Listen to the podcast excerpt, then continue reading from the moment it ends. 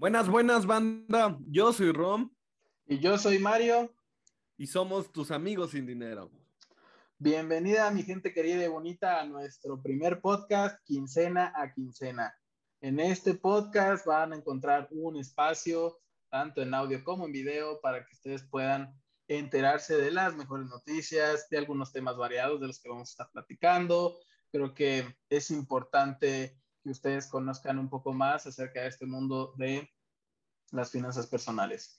Me voy a, me voy a empezar presentando yo. Eh, yo soy Mario y creo que algo importante que deben saber de mí es que, bueno, um, yo estudié eh, una licenciatura en finanzas, me apasiona el tema de la educación financiera y creo que por eso es que estamos en, en este gran proyecto, en este nuevo proyecto para todos ustedes, de esto que busca ser una plataforma, un trampolín para todos ustedes para que puedan conocer más acerca de las finanzas personales.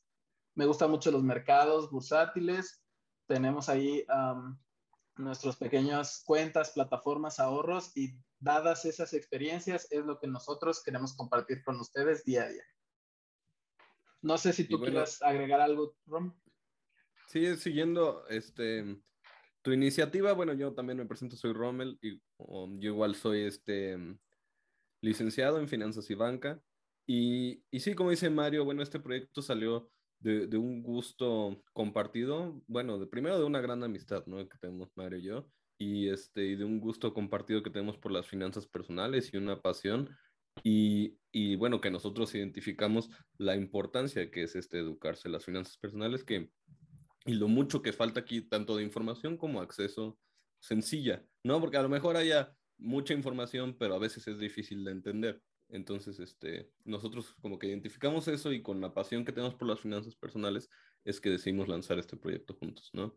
Uh, estamos súper emocionados y súper agradecidos de, de, la recepción que tuvo el primer video y el canal.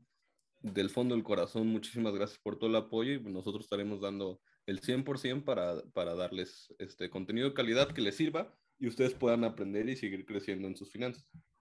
Así es, otro punto importante es que también puedan interactuar con nosotros en cada uno de nuestros um, contenidos, que nos puedan decir sus dudas, sus preguntas, sus inquietudes, sus críticas. Todo eso nos va a servir muchísimo para nosotros también ir aprendiendo de la mano, no solo en este mundo um, de las redes sociales y de este gran proyecto de contenido financiero, sino además para poder crecer como, como personas ambos. Sí, por supuesto.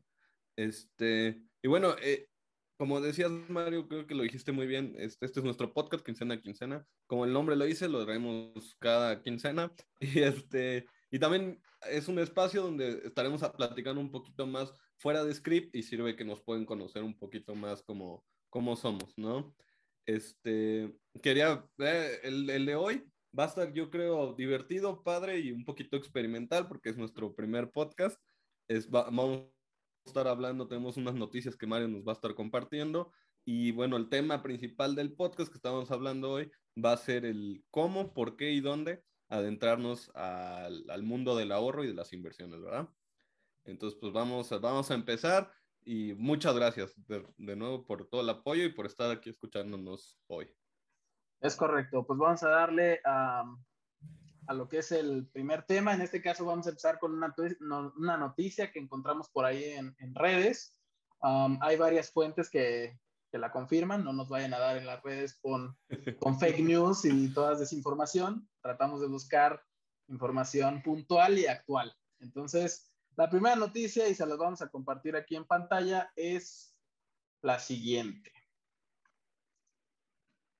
Listo. A ver, a ver qué es.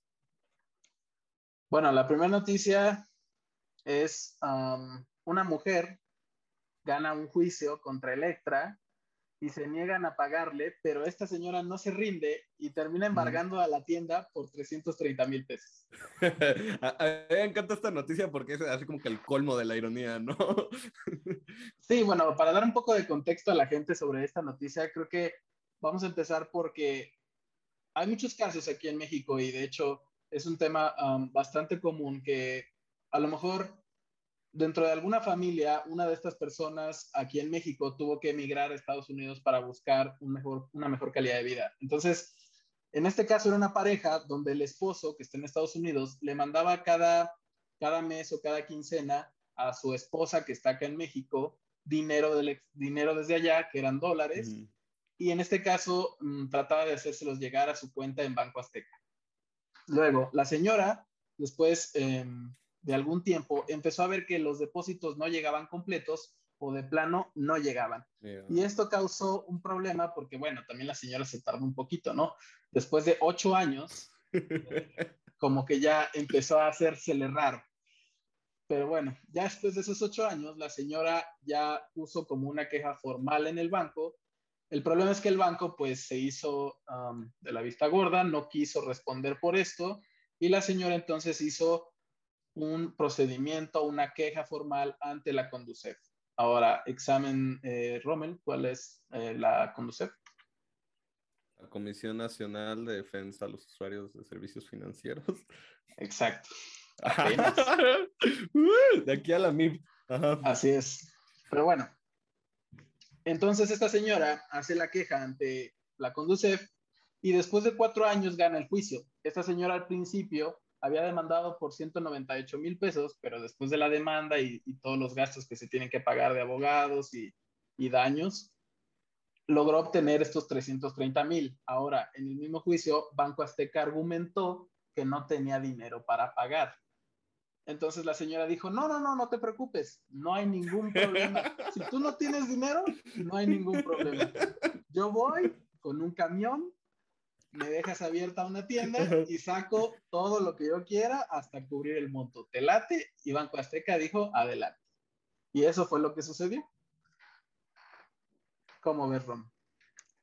para, para, empezar, me encanta el, el este no quiero pensar qué sintió la señora cuando le dejan de llegar los depósitos del esposo. Y, digo, también pasa mucho que ya, ya se enfamilian los esposos y no vuelven, ¿no? Entonces seguro lo traía casi casi que las orejas para, al banco para que le llevara el dinero, ¿no?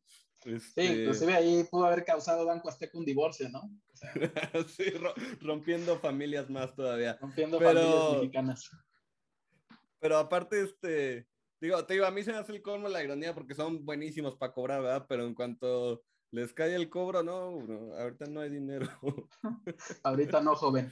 Pero bueno, lo importante de esto es que también algo muy chistoso fue que testigos, y según la noticia y las fuentes, encontramos esta noticia, algunas fuentes son Proceso, El Financiero, Récord, o sea, la verdad fue muy viral esta noticia porque pues causó bastante, bastante escándalo porque la señora llegó con su camión a embargar la tienda Electra.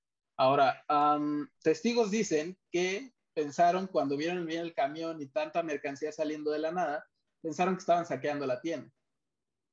Sí, de, repente tú vas pasando y ya dices, no, pues una vez me llevo el microondas o qué.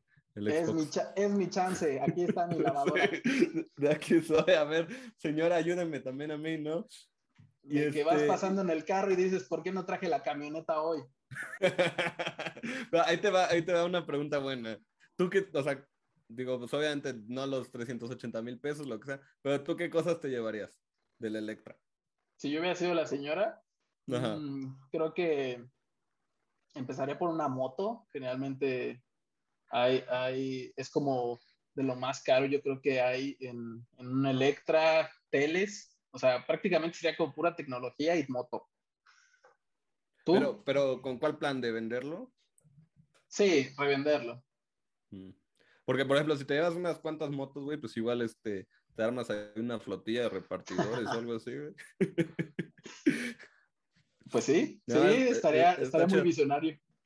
Yo siento que, o sea, obviamente lo primero que haces es, o sea, haces tu listita de, del mandado que vas a renovar de la casa, o sea, hace todo, y ya, primero te llevas todos los electrodomésticos que llevas en la casa, y sí, yo, yo sí estaría viendo más como, porque revender se me hace buena idea, pero también se me hace un poquito complicado. Yo estaría buscando más como hacer ahí un business. Te digo yo, a lo mejor una flotilla de repartidores me armaría y con, con mis hijos y órale, papá. Sí, otra cosa creo que la señora quiso evitar, pues que se alargara más el proceso, o sea, tardó cuatro pues, años el juicio, entonces ya, o sea, eh, cobrarte como sea, pero cobrar. Me, me, me, gusta que se siente como que todo el pueblo ganó, la neta, todo siento que todos ganamos con, con ella. Me encantan los finales felices. Sí, sí literal. creo, creo que es, es, buena noticia, es una buena noticia como para empezar, me anima y qué bueno por la señora que recuperó, digo, el, el esfuerzo de su esposo, digo, aquí o no, pues irte lejos de tu familia, echar la chamba ya, el jale, y para que no pueda tu familia, este disfrutar los frutos de tu labor, pues está pasado, ¿no? Entonces, qué bueno que, que, pudieron, salieron bien, porque pues la demanda era por bastante dinero, ¿no? 198 mil pesos de por sí ya es buen dinero y todavía se llevaron un poquito más de eso, ¿no? Digo, a sí. lo mejor ya si le restas la, la, inflación y demás, no sé cuántos habrán llevado, pero, o sea, ya real, pero aún así está chingón, ¿no? Qué bueno por ellos. Y ojalá. Sí, creo que algo que podemos aprender todos, o sea, ya sea nosotros dos y todos los que están escuchando este, este podcast, podría ser que una, hay que estar monitoreando nuestras cuentas, ¿no? O sea, siempre sí. tener en cuenta cada movimiento que hagamos, saber si mandamos 100 pesos, verificar que esos 100 pesos hayan llegado a nuestra cuenta o hacia otra persona, también checar muy bien a qué cuenta estamos mandando el dinero, porque sabemos que si por ahí lo mandamos a, nos equivocamos en, en, en la cuenta, en algún número, puede que ese dinero no lo volvamos a ver. Entonces es muy importante para todos nosotros verificar y también estar monitoreando el saldo de nuestras cuentas para que todo esté correcto y en orden. Sí, sí, y, y creo que la segunda lección es apoyarnos de las, eh, digo, tendrán sus este, grados de, de, eficiencia, pero sí hay que apoyarnos de las, de, de las este, dependencias del gobierno que están para apoyarnos, ¿no? Como en este caso fue la Conducef, la que seguramente entró ahí a, como árbitro para medir que todo esté en regla y, y bueno, defender los derechos de la, de, de la familia o del usuario, ¿no? Que en este caso es la señora. Entonces, sí, hay, hay, que, hay que siempre estar este, conscientes de quiénes son los que nos pueden ayudar en, en determinadas situaciones, como igual, por ejemplo, la Profeco seguido entra cuando son temas del consumidor, obviamente ahí no son temas financieros, seguido entra también a defender a, a, a los consumidores, en el caso de, de, de, servicios financieros va a ser la Conducef la que nos va a estar apoyando, si llegan ustedes a tener algún tema, ¿no? E ella, e ellos son la rama que nos van a estar apoyando, igual es buena lección llevarse eso, ¿no? Saber con quién apoyar. Así es, pero bueno, y, sigamos con y, este podcast Ah, ¿quieres agregar algo, Rom? No, sí, yo es que ahorita me acordé que se me figura mucho de, de chiquito, no, ya no los hacen tanto, pero no sé, digo, seguramente te acuerdas tú también, hacían muchos concursos de, no, y tienen como 10 minutos en, este, en la tienda, agarren lo que pueden, y iban los chavitos o lo que sea con su carrito metiendo, no sé, eran en jugueterías o lo que sea, y ya metiendo todo, ¿no? O sea, me figuro a esos concursos de, porque ya es que la gente tenía sus mañas de, no, güey, primero te vas este, por los electrodomésticos o lo que sea, ¿no? Sí, pues hasta concursos en la tele hay de eso, ¿no? Todavía hay, sí, yo me acuerdo de eso, y siempre de, de, cuando estaba chiquito siempre quise ganar uno de esos, y pues no, no nunca se dio, pues está chido. Pero bueno, ahora le puedes ganar a los bancos en caso de que te pase algo así. Muy bien, pues sigamos. A ver. Sigamos. Vamos a seguir.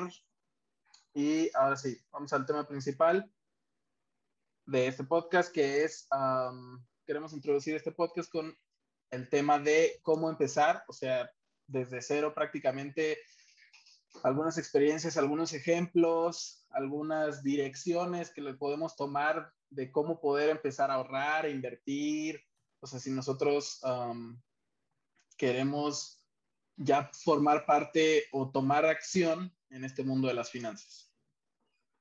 Sí, creo que es un tema este, bueno e importante, perdón, ¿eh? pero más que, eh, o sea, siento que da miedo, ¿no? Eh, meterse al mundo de las finanzas da, o bueno, no, no necesariamente las finanzas, pero hacer cosas que no conocemos y no sabemos ni dónde empezar, da miedo. Eh, o, y más cuando se trata de nuestro dinero y, y pues da nervios, da miedo y no sabes por dónde empezar. A mí, a mí me pasó igual cuando, cuando empecé a ahorrar, este, y eso, yo soy financiero, ¿no? Pero cuando empecé a hacer mis estrategias y demás, pues hay tanta información y la verdad es que llega un punto en el que dices, no, pues no tengo el conocimiento técnico como para a lo mejor ponerme a comprar acciones, ¿no? O sea, se te ocurren como cosas muy, este, de las famosas que dices, bueno, yo no puedo, pues, yo podría hacer esto, ¿no? Entonces creo que uno es, digo, si te estás aventando, si estás viendo estos videos o otros videos, felicidades, ¿no? El primer paso es aventarte, es hacerlo y, y si ya lo estás empezando a hacer, pues la neta, felicidades, vas por buen camino, ¿no? Ah, de ahí yo lo, lo, lo, segundo y creo que es una ventaja que tenemos hoy en día es que agarró mucha fuerza y mucha moda distintas fintechs y sofripos y plataformas que, que nos facilitan el invertir con un poquito de dinero. Y hay muchos, muchos canales de finanzas que nos ayudan a identificar estos, este, hay canales en YouTube, hay blogs, hay páginas, ¿no? Eh, que va a haber listado de top 10 aplicaciones para invertir o para ahorrar, ¿no? Entonces yo siento que, o sea, parece que a lo mejor no es la mejor idea, pero la verdad de una googleada rápida te vas a empezar a dar una buena idea de qué camino empezar a tomar, ¿no? ¿Tú qué piensas, Mario? Sí, creo que ahorita que dijiste lo de que y soy financiero, creo que nos pasa bastante a todos. Um, o sea, a veces estudias algo, por ejemplo, nosotros finanzas y no eres bueno con tus finanzas personales. Em, entonces es como, le ayudo al otro, pero yo ando mal, ¿no? Y, y, otra cosa muy importante creo de eso es que, por ejemplo, yo no me acuerdo en la carrera ni en, ni en lo que estudiaba haber, haber tenido alguna materia como de finanzas personales, educación financiera. Creo que eso es algo súper importante que se tiene que agregar hoy en día a las primarias, secundarias. O sea, creo que hay un plan como tal para los próximos años ir, ir metiendo este tema a las escuelas, pero la verdad es que seguimos muy atrasados en eso y qué mejor que mientras más chicos podamos enseñarnos o enseñarle a nuestros hijos, a nuestros hermanos, a nuestra familia, a nuestros amigos, creo que ahí podemos ir generando un ciclo virtuoso del dinero y, no solo con miras em, como egoístas de solo el dinero y el dinero, sino como para precisamente ir generando un patrimonio o simplemente estructurarnos desde muy chiquitos para no caer en errores comunes o en deudas muy prematuras.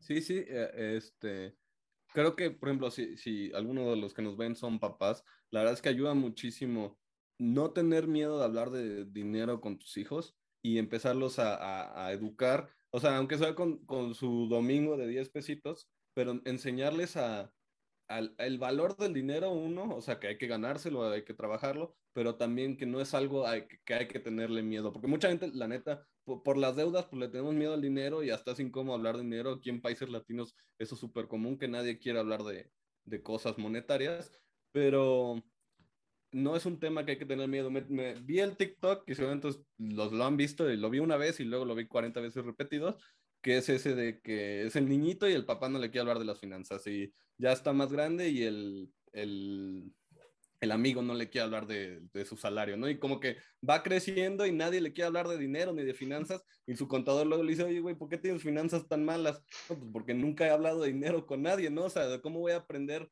si nadie me lo está diciendo y nadie quiere hablarlo y es un tabú? ¿no? Entonces hay que quitarnos ese tabú, digo, hay que ser a lo mejor inteligentes de con quién y de qué hablamos, pero sí hay que platicarlos. Yo la verdad, a mí algo que me ha ayudado mucho a crecer en mis estrategias financieras ha sido eso, ¿no? Platicarlo con, digo, en este caso, pues yo lo platico con Mario y compartimos nuestras experiencias, lo bueno, lo malo. Cuando alguien la cagó, pues ya es como, oye, güey, ya la cagué, ya gasté de más o ya me salía el presupuesto, ¿no? Pero, o sea, poder platicar con alguien y juntos, ya sea, por ejemplo, a lo mejor si estás con una pareja que ya tienes mucho tiempo, ¿no? O con un amigo, o con tus papás, o con tus hijos, en grupo, ir este, experimentando, ir probando distintas cosas y todo el mundo va a ir creciendo, ¿no? Todo el mundo va a ir aprendiendo distintas cosas y digo, investigando cosas en internet es una manera, cada vez es más sencillo este, encontrar información, ¿no? Y creo que es algo que le podemos sacar muchísimo provecho. Sí, creo que también algo muy importante que yo quisiera mencionar es que pues aquí no hay una guía única, aquí no hay un checklist que tienes que ir marcando.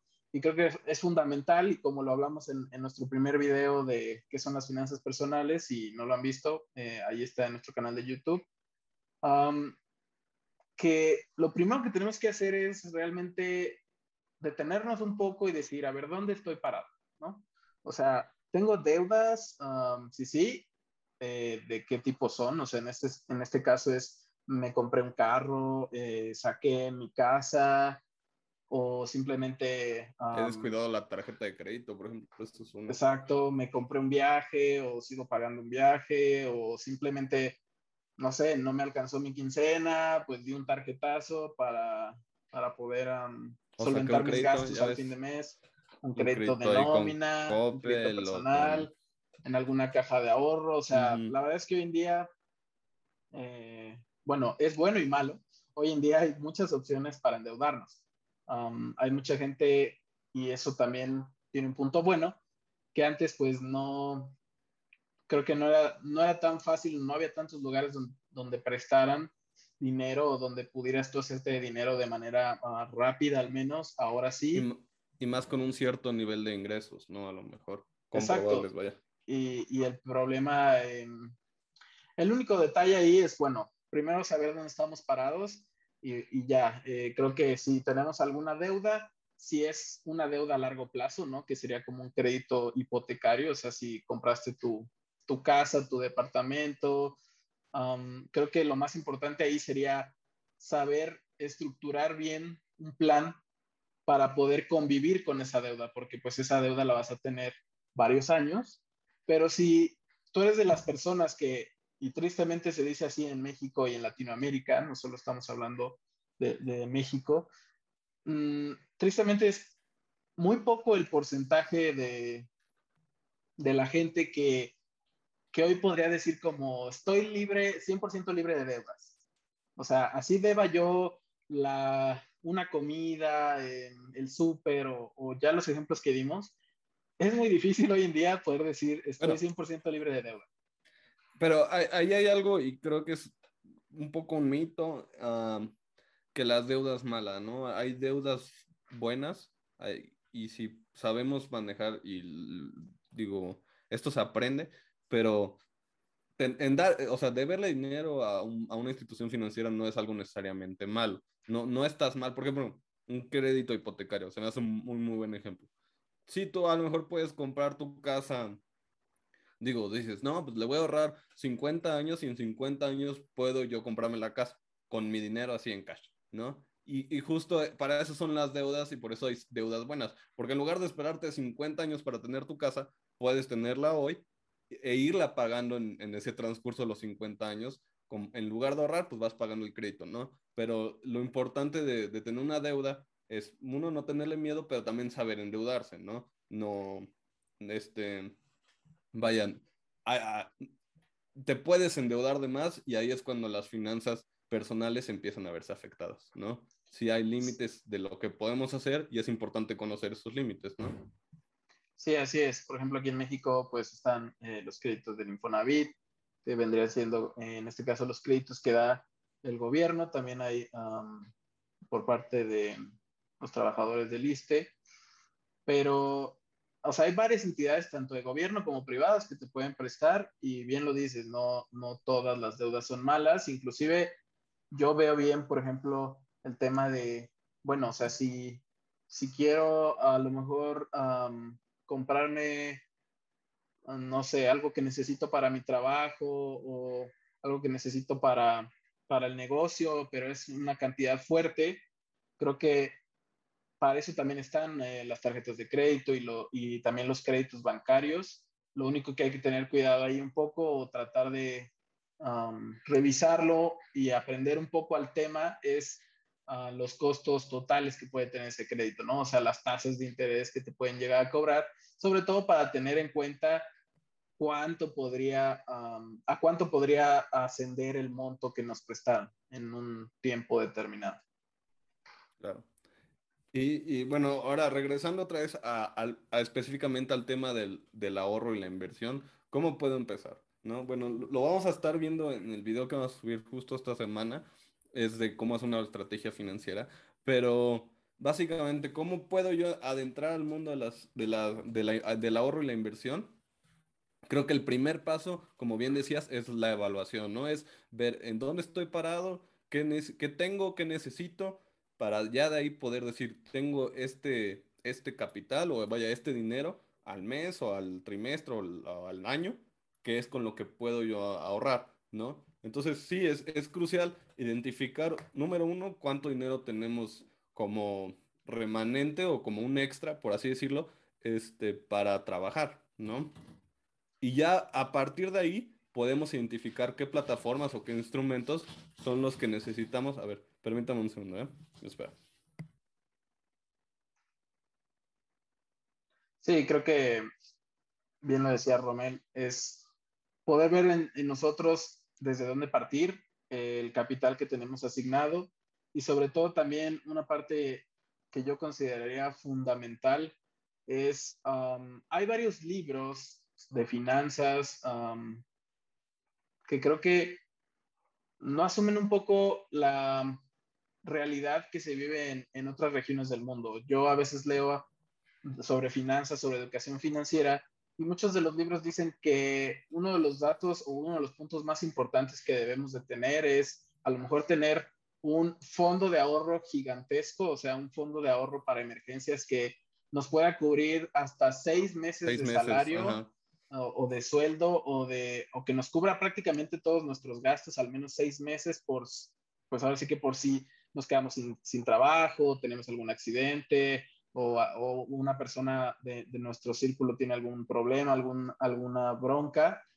pero la verdad, y, eso sí lo veo como que no debe ser una limitante para no empezar a, invertir o ahorrar, porque creo que este tipo de contenido o de libros, pues la, realidad es que aquí en Latinoamérica mm, veo difícil que llegues a tener un ingreso salvo que tengas varias fuentes de ingreso, que bueno, eso sería ideal, pero no en todos los casos nos sucede. Entonces, si tú no tienes varias fuentes de ingreso, pues dependes totalmente de un sueldo o, o de tu negocio, si es que tienes tu negocio, sería tu, tu ingreso principal o total.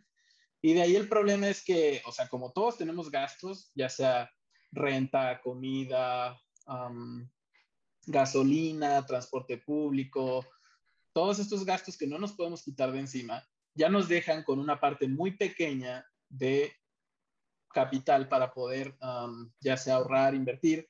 Y si nosotros destináramos todo esto a este fondo de emergencias, no podríamos realmente empezar a invertir o empezar a ahorrar. Y nos tardaríamos hasta décadas o lustros para poder empezar a ver eh, un fondo de ahorro pues de, acuerdo a los libros, decente.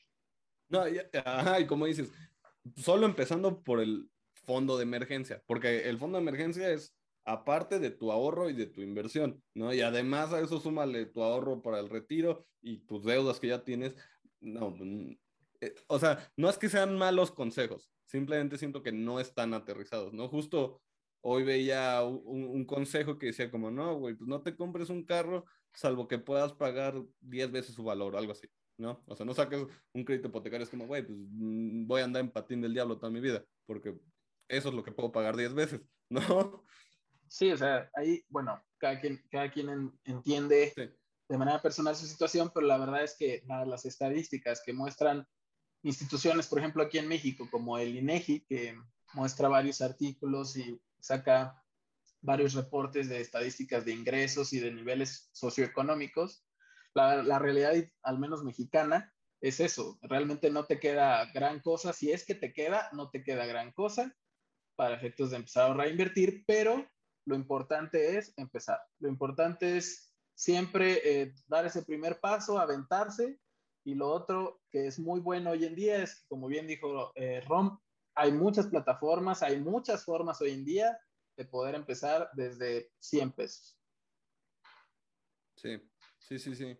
Entonces es, digo, si, si, lo tuviéramos que ir resumiendo, lo que vamos diciendo es, uno, identificar a dónde estás, ¿no? Cuánto dinero tienes y con qué puedes trabajar. Y yo creo que número dos sería identificar, bueno, vaya, cuáles son como que tus metas de inversión. Yo creo que ese es otro tema que muy poquita gente lo, lo considera yo me acuerdo una amiga me decía como, no, pues ya me metí a un curso de análisis fundamental y técnico. Para los que no saben, el análisis fundamental y técnico son herramientas o son tipos de análisis que, que se usa en, en, la inversión bursátil, es decir, a la hora de comprar acciones, son formas de evaluar acciones, ¿no? Entonces me decía, no, pues me metí a un curso de eso, ¿no? Ah, y le decía, ah, qué chido, ¿no? Pues cuáles son tus metas de inversión o, o, sea, como para qué lo estás tomando, ¿no?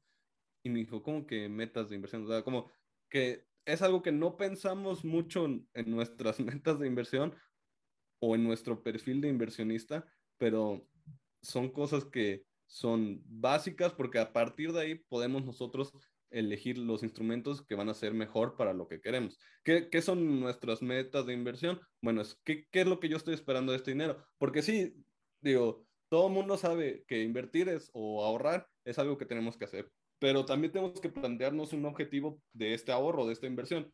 Y no necesariamente con objetivo es como, este, no sé, no sé, comprarme un carro o salir de viaje, ¿no? O sea, puedes decir, son mis ahorros de vida. Ese también es un objetivo, pero sí te lo tienes que plantear para, para poder tú definir a qué plazo o qué tan largas van a ser tus inversiones, ¿no? Y qué tan riesgosas van a ser, porque no, no siempre nosotros podemos tener, por ejemplo, un ahorro de vida no lo podemos tener en un alto riesgo aunque nos dé poquito dinero, es mejor tenerlo en algo más seguro porque ese es todo nuestro dinero, ¿no? vaya, esos son todos nuestros ahorros.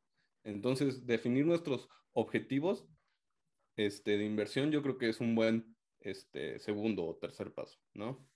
Sí, creo que también aquí puede influir la edad.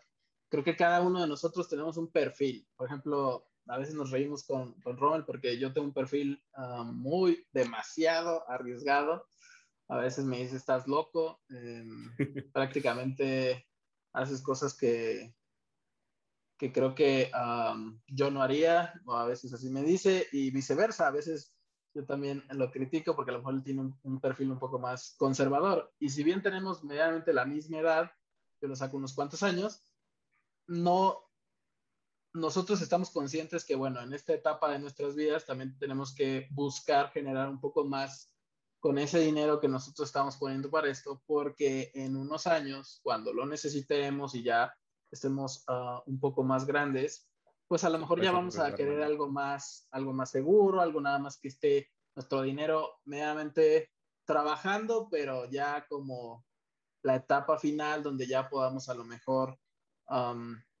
bueno, sí, disfrutarlo, pero sobre todo, em, pues por si alguna situación se presenta, ¿no? Algún, algún accidente, alguna bronca, que podamos salir de, de eso sin, sin, problemas y sin, ya, por ejemplo, adquiriendo créditos ya muy, grandes ya es un tema muy difícil. Sí, pero intentando ir a, como a, a, lo más simple del tema o de la pregunta que es cómo empiezo yo en el mundo del ahorro, este, o sea, Mario, ¿tú cuál dirías? Sí, o sea, obviamente, este, tu evaluación, tu planeación, tus objetivos, o sea, nuestros pasos que estarán viendo en el video que subiremos esta semana, este, pero así, ¿cuál es como que lo más, la respuesta más sencilla o más básica que, que alguien que te diga como, oye, güey, ¿cómo empiezo a ahorrar o invertir? ¿Qué sería como tu primer consejo? Ah, creo que yo, o sea, compartiendo como a manera personal una experiencia de precisamente literal cómo lo hice y cómo lo hago, lo sigo haciendo es, primero dije, bueno, a ver, ah, voy a poner algunas aplicaciones, hay algunas ah, plataformas a mano, a ver si que cada quien puede usar la, la, manera en que se le haga más cómodo.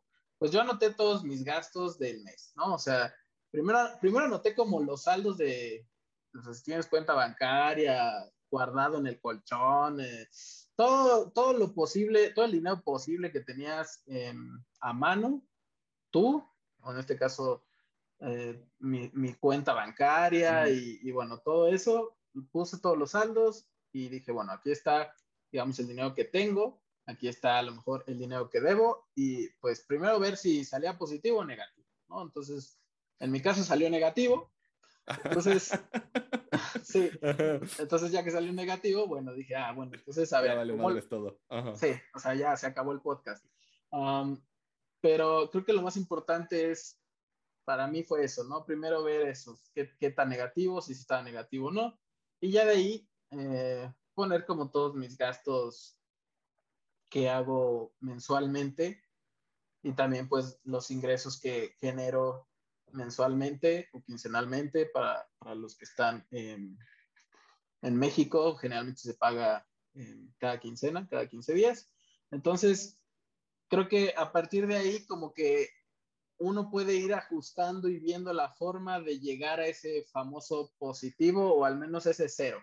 Una vez que llegué a ese cero, pues dije, ahora sí, me voy a empezar a aventar. Y, y bueno, también uno puede, como bien dices, eh, ver en redes o escuchar de amigos muchas opciones de, ahorrar inversión, pero hasta que tú no lo hagas no vas a sentir como esa, ese sentimiento de poder empezar y poder ver, em, aunque sea eh, un centavo, dos centavos que te dé rendimiento, es una sensación así como soy millonario, soy el lobo de Wall Street, porque ves realmente ya que ese dinero pues ya fue algo extra, pues ese dinero Ya, ya no es em, parte de tu capital, o sea, ya es parte de tu capital, más bien dicho.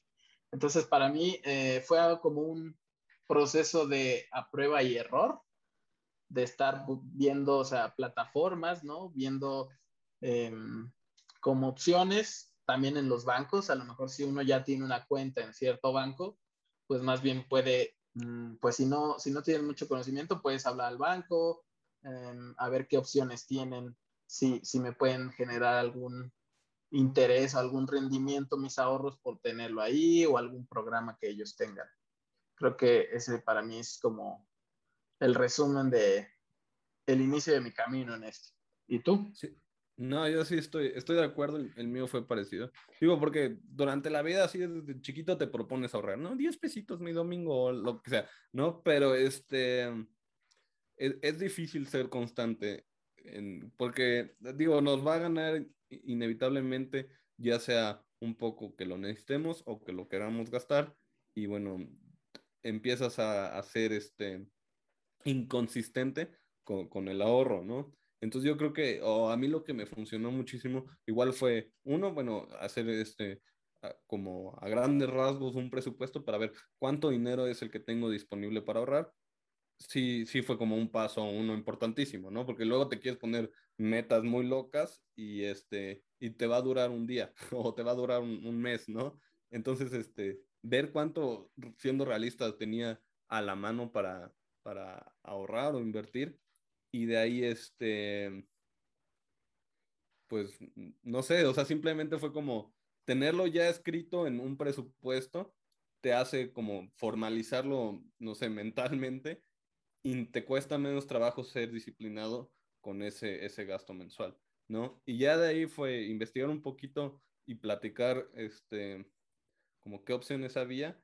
Y digo, la más famosa era CETES y fue de las primeras que abrí, ¿no? Me empecé en CETES y, y ya de ahí te vas metiendo más y más, vas viendo videos, vas platicando con gente que también conoce de esas cosas y vas viendo qué otras opciones hay en el mercado y vas encontrando lo que se va adaptando a lo que tú quieres, ¿no? O a lo que tú te sientes seguro, ¿no? A lo mejor no te va a dar un rendimiento loquísimo, pero tú te sientes seguro, ¿no? De que tu dinero está bien, en buenas manos y aún así está trabajando, ¿no? Pero creo que el primer paso, perdón, ¿eh? El primer paso, o bueno, el segundo paso es aventarse, ¿no? Porque de que empecé a proponerme, no, es que ya tengo que invertir, ya tengo que ahorrar, así, a que ya realmente lo hice, a lo mejor pasó como un año y medio, ¿no? Pero, o sea, estás como pensándolo, pensándolo, pensándolo, pero nomás no lo haces, ¿no? Entonces creo que aventarte a hacerlo es como súper importante, ¿no? Un, un, sábado, un domingo, sentarte a hacer tu presupuesto, dedicarle, te vas a tardar a lo mejor media hora, una hora, echas tus sumas, tus restas, como dices, ya sea a mano, en Excel, en una, aplicación, lo que sea, lo haces y ya de ahí googleas literal, te metes y dices, top 10 plataformas de inversión o para ahorrar o lo que sea. Lees una que más o menos te busca, abres una cuenta, metes tu dinerito y ya empezaste, o sea, ya eres un inversionista, ya eres un ahorrador y ya estás en el mundo de las finanzas, ¿no? Pero la cosa es neta aventarte pues sí, agarrártelos y aventarte, porque no, no hay de otra, ¿no? Bueno, yo siento. Sí, si no te avientas va a pasar, o sea, va a pasar como yo con la dieta, ¿no? O sea, ya el lunes, ya el lunes. Eh, y ya pasaron cinco pues, años, ¿no? Ajá, y, no, y ahí, viene Navidad, ¿no? Ahí te encargo. Um, ya no sé si mejor dejarme ir, pero bueno, um, creo que sí, aventarse y, y lo más importante viene es justo el objetivo de este canal y, de estos contenidos es eso, acortarles como esa brecha de, de, poderles darles tips, experiencias, información que nosotros hemos vivido y, y que nosotros también, em, a lo mejor, si bien ya pasamos un poco ese camino, podemos hacerles a ustedes un poco más fácil o sobre todo hacerles llegar información que pues a veces también la gente cree que esto de las inversiones pues solo se habla entre gente de finanzas o entre gente con mucho dinero, pero la realidad es que no, la realidad es que ya en las redes sociales ya hay muchísimos grupos, muchísimas páginas que, que, te pueden dar información y que bueno, ahí también la gente dice, bueno, pero es que yo no puedo tener acceso a esos grupos y a esas páginas porque ni siquiera sé cómo buscarlo. Creo que aquí también vamos a estar dando algunas buenas páginas de internet para, para poder estar checando. Y dentro de nuestros videos vamos a estar haciendo reviews de las plataformas con las que nosotros, em, perdón, con, con, las que nosotros empezamos y sobre todo las que, las que usamos, las que seguimos usando y pues decir lo bueno, lo malo de cada una con, con nuestra opinión y, y, creo que con eso ya ustedes pueden tener una mejor idea de cómo empezar. Algo que igual he notado, este, digo, no sé si tú igual lo, has visto, Mario, uh, mucha gente luego me dice como, no, güey, yo ni, ni, soy bueno en las matemáticas, o sea, ¿cómo voy a empezar a ahorrar? Ni, ni sé sumar, cabrón no tienes que saber sumar, no tienes que ser bueno en las matemáticas, no tienes que empezar a analizar el mercado para empezar a ahorrar o invertir, ¿no? Cualquiera que sea las dos, ¿no? Son, son diferentes opciones, sí, y uh, habrá quien diga que uno es mejor que otra, pero al final del día, lo que tú quieras hacer, no necesitas ser ningún genio, ni ningún experto, ni ningún técnico, ¿no? La, la verdad es solo, yo, bueno, fuera del ejercicio que sí tienes que sumar y restar para ver cuánto dinero te queda a fin de mes como sobrante real, este, no creo que, no necesitas como ninguna habilidad técnica, necesitas a lo mejor internet, una cuenta bancaria, tener tu INE a la mano y con eso tú ya puedes empezar a, a invertir, como bien decías, desde 100 pesitos, ¿no? Sí, inclusive, en, o hasta, sin internet se podría claramente que la es que varias de las empresas o fintechs que nos ofrecen esto de la inversión desde 100 pesos, pues casi todas uh, ocupan internet. Entonces, creo que sí, si bien hay, si bien hay opciones con que puede hacer una persona si no se quiere meter en el mundo digital, pues la mayoría estaría dentro de este eh, mundo del Internet.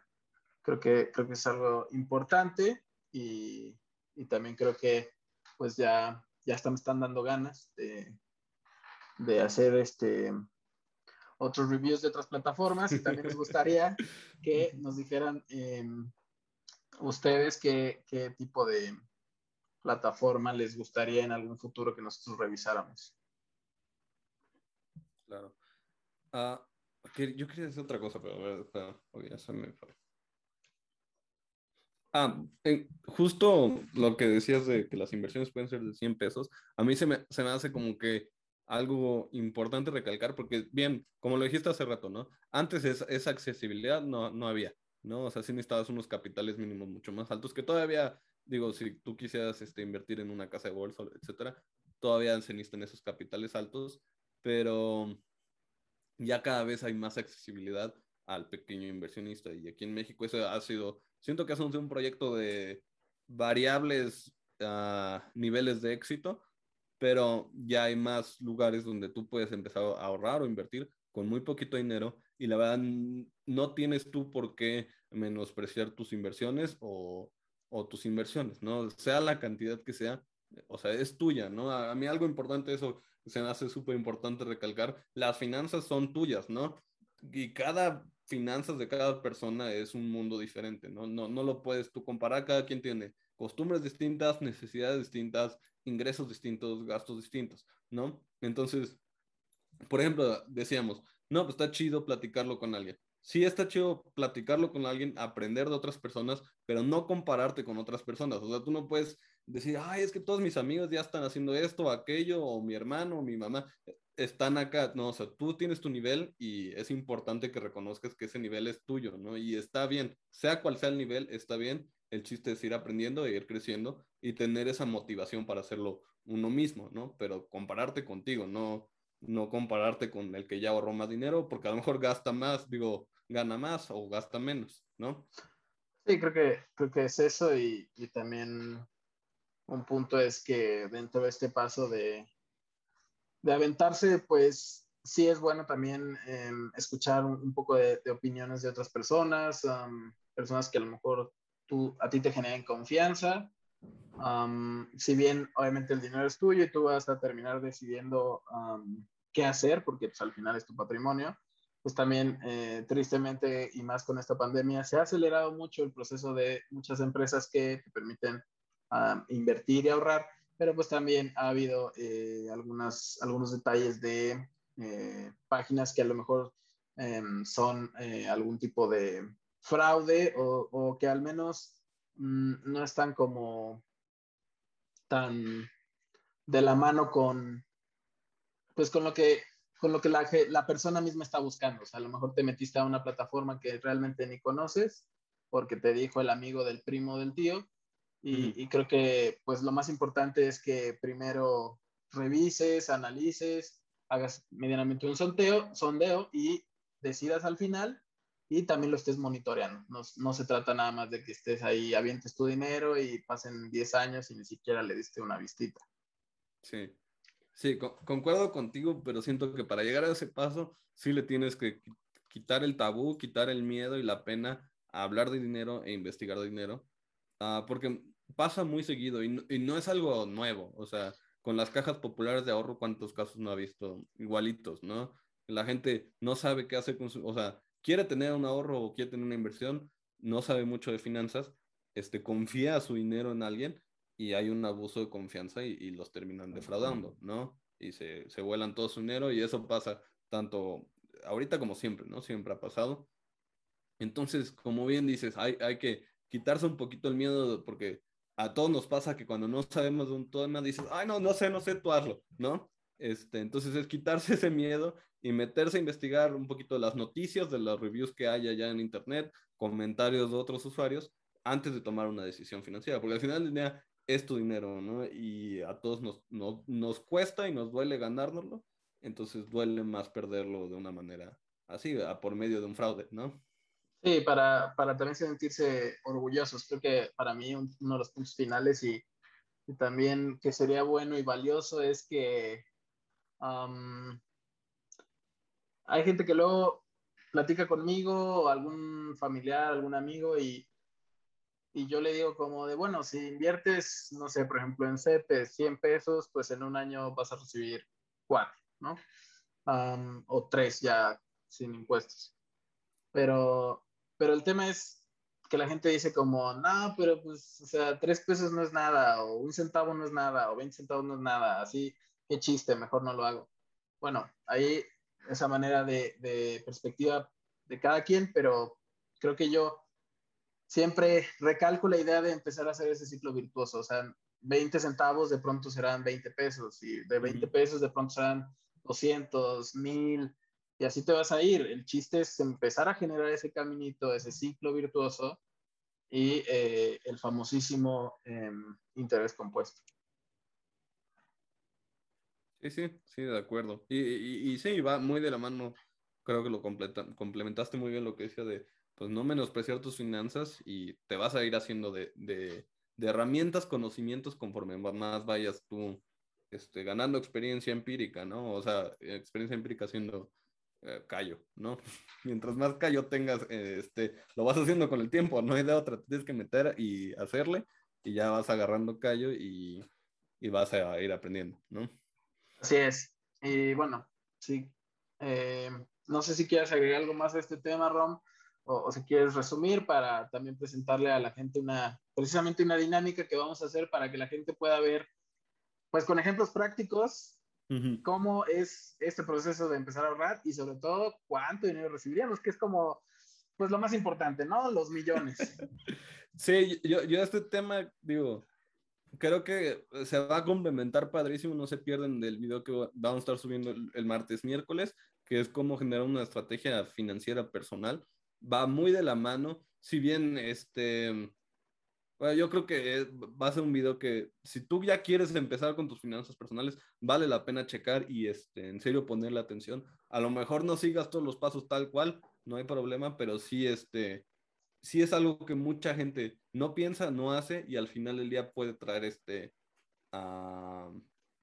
no consecuencias, diría yo, pero sí te va a poner piedras en el camino si, si no lo haces de una manera estructurada, ¿no? Este, no sé, tú Mario, para cerrar.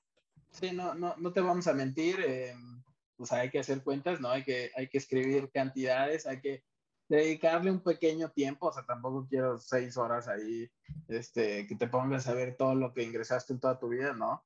Simplemente es eh, escribir algunos números y, pues sí, sumas y restas. Con eso podemos empezar perfecto y ya a partir de ahí cada quien ir haciendo su, su plan, su estrategia y también ir ya eh, algo emocionante es ir viendo qué opciones tiene cada uno. Y a volverse el lobo de Mazarico, de donde, el lobo de reforma. Pues de donde, de donde viva uno. de, la avenida principal de tu casa. Órale, este, pues sí, eh, el tema yo digo, obviamente súper todavía abiertos a, a ver sus comentarios, sus dudas en las redes sociales y nosotros la estaremos checando, ¿no? Por supuesto que sí. Así es. Pues bueno, vamos a presentar hoy la dinámica.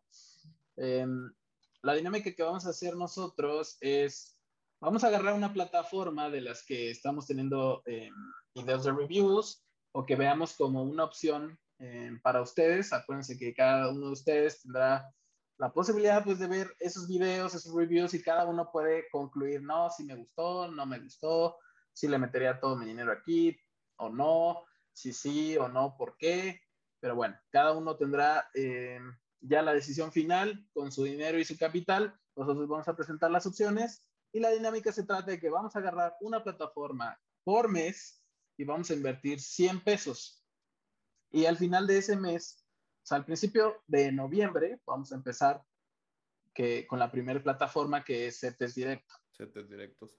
Este es el anuncio, entonces CETES Directo será la primera plataforma. Para quienes no conozcan CETES Directo y no se quieran esperar tanto al video que vamos a presentar de CETES Directo, eh, les puedo decir que CETES Directo es una plataforma del gobierno federal mexicano para que los residentes mexicanos puedan invertir su dinero. Es básicamente, en resumen, que nosotros le prestemos nuestro dinero al gobierno federal para efectos de obras, infraestructura o alguna otra. ¿Para qué? No sabemos, la verdad. Bueno, algún plan que tenga el gobierno, ¿no? Em, pero básicamente el resumen es ese y el gobierno a cambio por prestarle tu dinero te va a dar un pequeño interés, una tasa eh, de interés anual o claramente hay varios plazos en donde tú puedes invertir a partir de un mes, eso es importante. Entonces, esa es la plataforma que elegimos y vamos a probarla en el mes de enero. Vamos a ponerle 100 pesos el primero de noviembre para que ustedes puedan ver cuánto ganarían si le den 100 pesos a CETES Directo en un mes. Y también podríamos hacer un cálculo eh, ya como a manera anual. Eh, si tú dejaras los 100 pesos de manera anual, pues cuánto ganarías en ese año, ¿no? Y qué te habrías podido comprar. Esa es la parte de la dinámica que a mí me emociona muchísimo. Es, vamos a ver cuál es el rendimiento y qué tan cansa con ese rendimiento, ¿no? Entonces vamos a estar comprando las millonadas que vamos a estar ganando en setes directos, ¿no? A, a, mí esta, esta plataforma me emociona, digo esta dinámica, perdón, bueno, también la plataforma, me, me emociona es que CETES es la famosa, ¿no? Y todo el mundo siempre te va a decir, tu tía te va a decir, pues mete las CETES, hijo. Bueno, pues ¿qué es CETES y cómo lo vamos a estar? Vamos a estarlo aprendiendo en el mes de noviembre. y va, digo, CETES es la referencia para las inversiones mexicanas, entonces creo que es una muy buena plataforma para empezar. Si ustedes nos quieren ir siguiendo en casa con las plataformas que vamos a usar, son más que bienvenidos. De hecho, eso es un poco el propósito de la, de la, de la dinámica es poner el spotlight en plataformas para que ustedes las puedan conocer y si les interesa, pues órale, meterle ahí su dinerito, ¿no? Así es, y cada mes vamos a estar probando una diferente y vamos a poner una tabla comparativa de las diferentes plataformas que hayamos probado y cómo nos fue en cada una para que ustedes puedan ver el comparativo de, al menos en ese mes, qué, qué plataforma dio más que, digo, no siempre es como la respuesta que uno está buscando, no siempre uno debe irse por el, le voy a meter todo a la que dio más, porque también tiene que ver el factor de riesgo que también vamos a ver en los siguientes videos del canal. y, la famosa diversificación que siempre hablan en las finanzas al menos, ¿no? Que si no saben qué es eso, pues ya estaremos aprendiendo poco a poco, ¿no? Así es. Este, ahora, Mario, me decías que tienes otra noticia para nosotros. sí. Esta no, esta no es tan divertida, ¿no? Pero creo que es un buen tip para todas las personas que nos están viendo o escuchando para un evento que al menos aquí en México es, pues es como una iniciativa, yo diría que es como la copia del Black Friday, ¿no? Básicamente es un programa que se hizo aquí en México para incentivar el consumo en el mes de noviembre. Eh, y bueno, básicamente es el buen fin. Aquí en México el buen fin representa em, un periodo en donde existe como un convenio de varias tiendas a nivel nacional, prácticamente todas pueden participar y generalmente hay muchos eh, descuentos, promociones y sobre todo las tiendas también se dan o dan esta flexibilidad de poder pagar las cosas en cuotas o mensualidades. ¿Tú te acuerdas del buen fin, del primero? Que no había nada. bueno, yo me acuerdo que no, había nada en descuento. Ah, ah, ha, ido creciendo. Sí, la, la verdad es que sí, siento que Digo, ¿qué, qué, qué, fue, ¿qué, habrá sido el primer buen fin? Como 2012, yo creo, ¿no? No, no recuerdo, pero ya tiene. Es nuevo. Yo, yo siento que es nuevo todavía, pero sí ha crecido, yo siento exponencialmente en cuanto a los descuentos y la cantidad de tiendas que participan ha, ha crecido mucho. ¿Tú te compraste algo el primer buen fin? La verdad no me acuerdo, pero el problema es que, o sea, sí, las primeras veces creo que no, creo que no me compré no Fue ah, sí, ah, no. Ya después fue creciendo y también creo que... ya después no dejé de comprarme cosas. Ya después me endeudé. No, pero el, el problema principal es que creo que las tiendas han ido igual eh, entendiendo la, la, dinámica, sacando provecho y también la gente ha ido, ha ido eh, participando más. E inclusive, pues a veces ya hasta se, se ven ahí videos o, o fotos de gente casi casi que durmiendo afuera de la tienda. ¿A poco? O ya, ya los gringos. Ajá, ya a las once y media de la noche ahí todos ya con nuestro carrito listo para, para, ir a pelearnos por la tele, ¿no?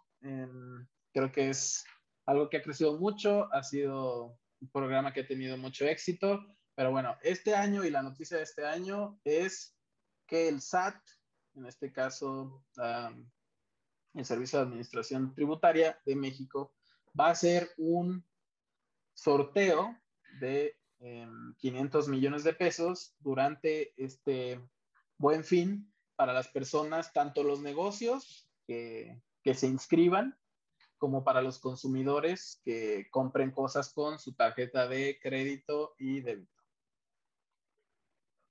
¿Y qué, concursan? Déjame, te pongo la noticia y te la comparto. Aquí está. Entonces, básicamente es un sorteo por 500 millones de pesos.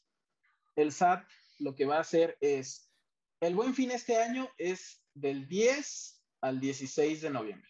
Uy, ya casi, ya se Sí, o sea, ya quedan como unas dos semanas. ¿Del 10 al 16? Sí, del 10 al 16. Ah, porque también, para la gente que nos sigue de otros países, el buen fin empezó como siendo básicamente como un día o un fin de semana. O sea, literal buen fin, ¿no? No manches, son muchísimos días. Pero a la pandemia y como, como buscando esta reactivación económica, el gobierno, prácticamente ya ahorita es una semana de buen fin. Al rato va a ser un mes de buen fin. Sí, literal son los siete días, del 10 al 16, de miércoles a, a martes, ¿no? O sea, ya, ya el nombre ya queda mal, ¿no? Pero bueno, ya al rato va a ser buen año, pero pero sí, el chiste es que el SAT um, va a sortear varios premios y en este caso, para los negocios que se, se tiene que inscribir ¿no? en una página que, que tiene el gobierno y, y, dando descuentos pueden ser acreedores a un premio de, de 20 mil pesos en este sorteo y sobre todo lo, el gancho más importante en este caso es que para los negocios hay un premio, hace cuenta así como la lotería, el que se saque el premio mayor va a recibir 260 mil pesos. Entonces, eso es buena lana para los negocios. Les puede hacer buena lana para, para fin de año. Y para los consumidores es simplemente lo que tenemos que hacer es comprar con tarjeta de débito o crédito en los eh, establecimientos, eh, en las tiendas participantes, que prácticamente aquí en México son todas. bueno, que hubo varias importantes que este año no van a estar participando, ¿no? Creo. Bueno, ahí habría, habría que checar como, como la lista. el, año pasado prácticamente, todas al menos todas. las, todas las que aquí en México se conocen como, o las más populares, Ajá. Um, Coppel, Electra, Sears, Liverpool, um, Suburbia, Palacio de Hierro, em, de, de, todo. ¿Hay algún este mm, ¿Hay requisitos para concursar o cualquier negocio, cualquier persona con este concurso? Bueno, el, el, el, SAT comenta que para los negocios tuviste que haber tenido ingresos en el 2020 de menos de 5 millones de pesos. Esto es para tratar de buscar reactivar y dar estos incentivos a los pequeños y medianos negocios. O sea, no, no se lo van a dar pues a, a empresas grandes, a, entonces buscan que el gobierno, que este dinero, este incentivo llegue pues a, a, los pequeños y medianos empresarios de este país. Sí, claro. Y para los consumidores, prácticamente aplica para todos, siempre y cuando hagas tu compra con tarjeta de débito o crédito, no puede ser efectivo ni transferencia, no, tiene que ser tarjeta.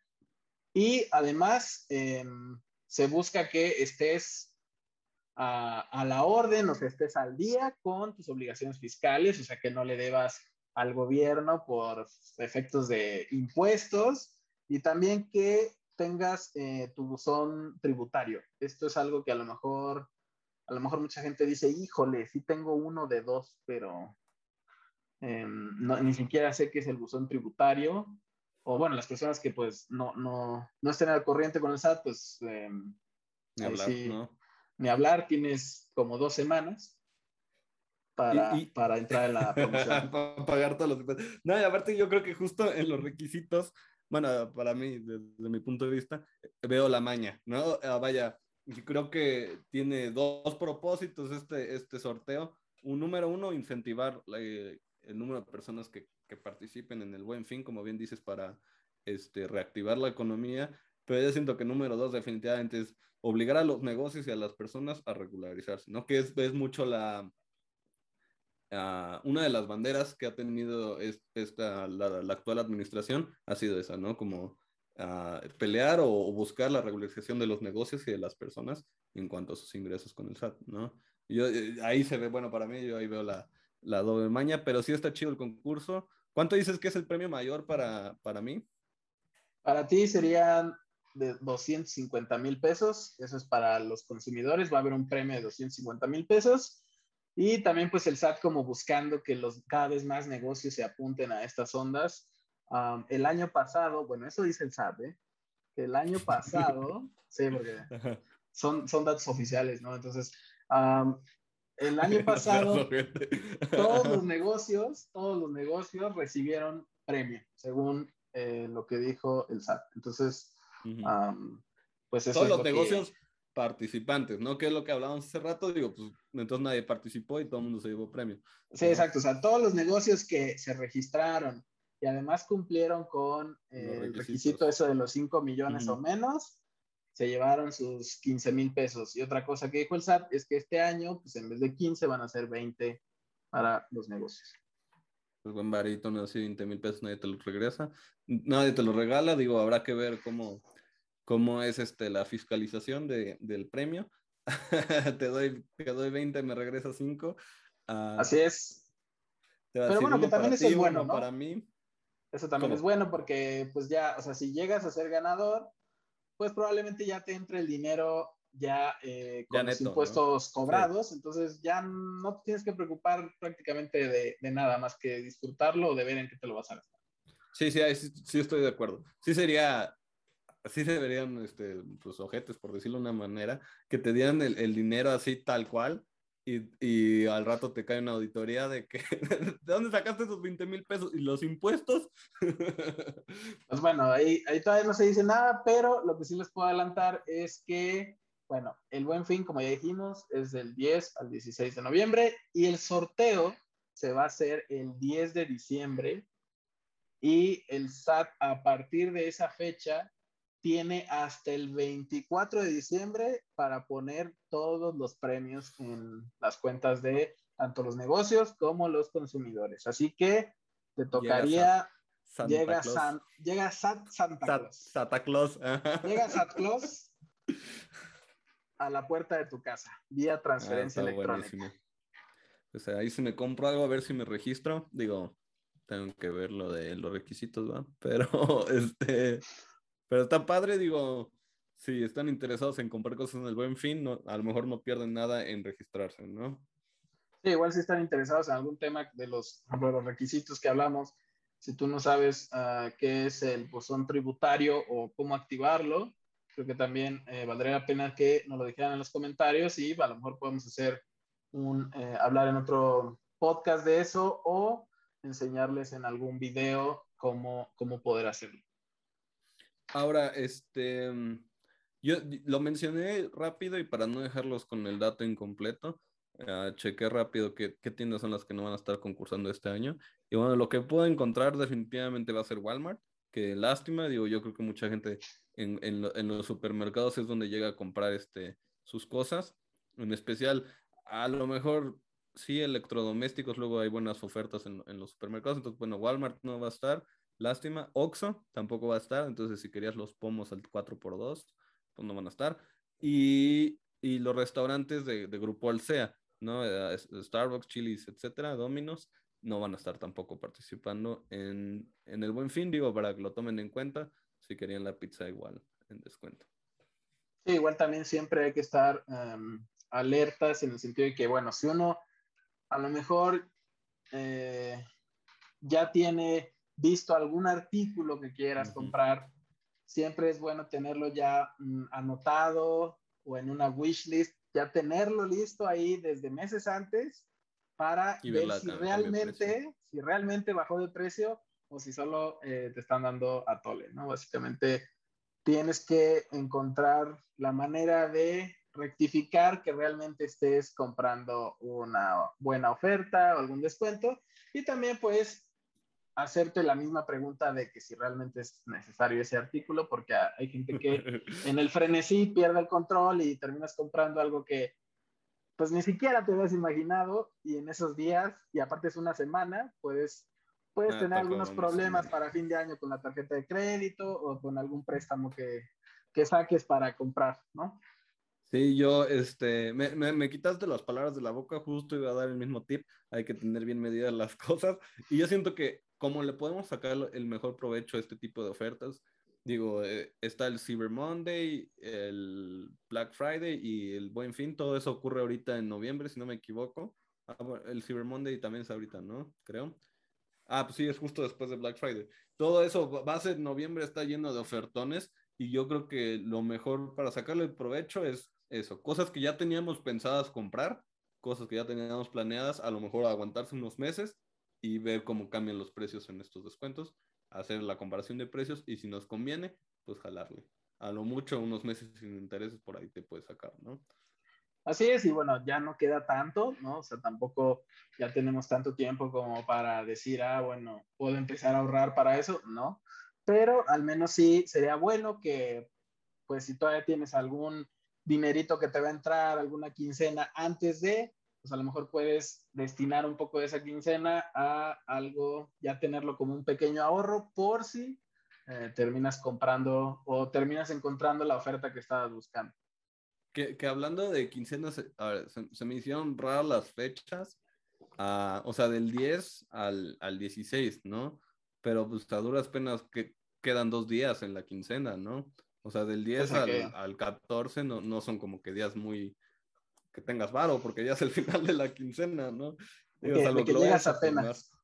Sí, sí, creo, sí, que, creo que es lo que se busca, ¿no? O sea, que, se utilice las meses sin intereses, que, que hagas uso de las tarjetas de crédito. Y, y, creo que es mayormente el plan. Digo, también la verdad desconozco por qué hayan escogido esas fechas este año. El año pasado era más como la tercera, cuarta semana de noviembre. Entonces ahora lo adelantaron un poco.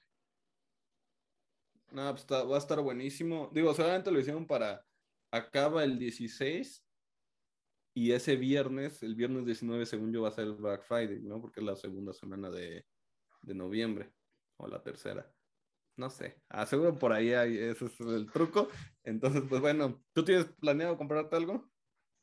No, yo creo que no. hay gente que eh, eso hice el año pasado. Eh, em, aproveché y vi algunos buenos descuentos para eh, comprar, le compré a mis papás un regalo de Navidad. Creo que eso fue lo que, lo que aproveché del buen fin yo. ¿Tú? No, no, un regalo también este, a mi novia, pues, pues estará su regalo en el, más que en el buen fin, creo que vamos a agarrar el, Black Friday. Pero, pues, sí, no, yo para mí nada. Hay que ahorrar este año y todos los años, ¿no? Exacto, exactamente. Pero bueno, ya que pasamos de, esta noticia, que fue más que noticia como una especie de tip. El reportaje. Ajá. El reportaje, vamos a pasar al siguiente tema, que en este caso es presentar otra sección del podcast que va a ser una sección donde nosotros vamos a hablar de películas, de libros, de páginas web o inclusive a veces un poco una embarrada de algunas plataformas que nosotros veamos útiles o que sean acorde a lo que nosotros creemos que pueda ser bueno para entender el mundo del dinero, el mundo de las finanzas, que esté relacionado a y esta semana buscamos a lo mejor algunas páginas web para que ustedes puedan em, empezar a tener como una especie de directorio de páginas de internet. Em, de consulta, ¿no? Sí, de consulta como herramientas. Sí, este, sí, como bien dices, este es nuestro club de libros, por así decirlo de una manera. Nosotros eh, estaremos, mm, yo creo que estaremos avisando en redes sociales a principio de mes, yo creo, yo creo, este, ¿qué, qué plataforma es la que vamos a, digo, qué video, qué película, qué libro vamos a estar leyendo para que ustedes tengan tiempo de revisarlo con, con tiempo, leer, ver la película y estén al corriente cuando vean el podcast con nosotros, puedan participar todavía más activamente en la, en, la conversación, ¿no? Si, si no les dio tiempo o no les interesó, no se preocupen, igual si les llama la atención el libro, pues lo pueden estar leyendo y así es como estará funcionando esta dinámica, ¿no? Así es, es correcto. Entonces, Mario, ¿qué, páginas nos traes hoy para el directorio de páginas? Pues creo que vamos a, vamos a empezar con, con dos páginas que, que creo que son, son buenas a la hora de empezar a tomar decisiones en cuanto a por ejemplo, crédito hipotecario, ¿no? Creo que siempre, ahora sí que al menos en, en, la región latina, siempre una de nuestras máximas metas es poder tener nuestra propia, casa, nuestro propio departamento. Y creo que es algo muy importante poder comparar, no, no irte a la primera opción y, y, poder realmente comparar si, si, si podemos tener a lo mejor algún, algún mejor trato en otro lado. Entonces, déjale, comparto la pantalla para que vean la primera, la primera opción.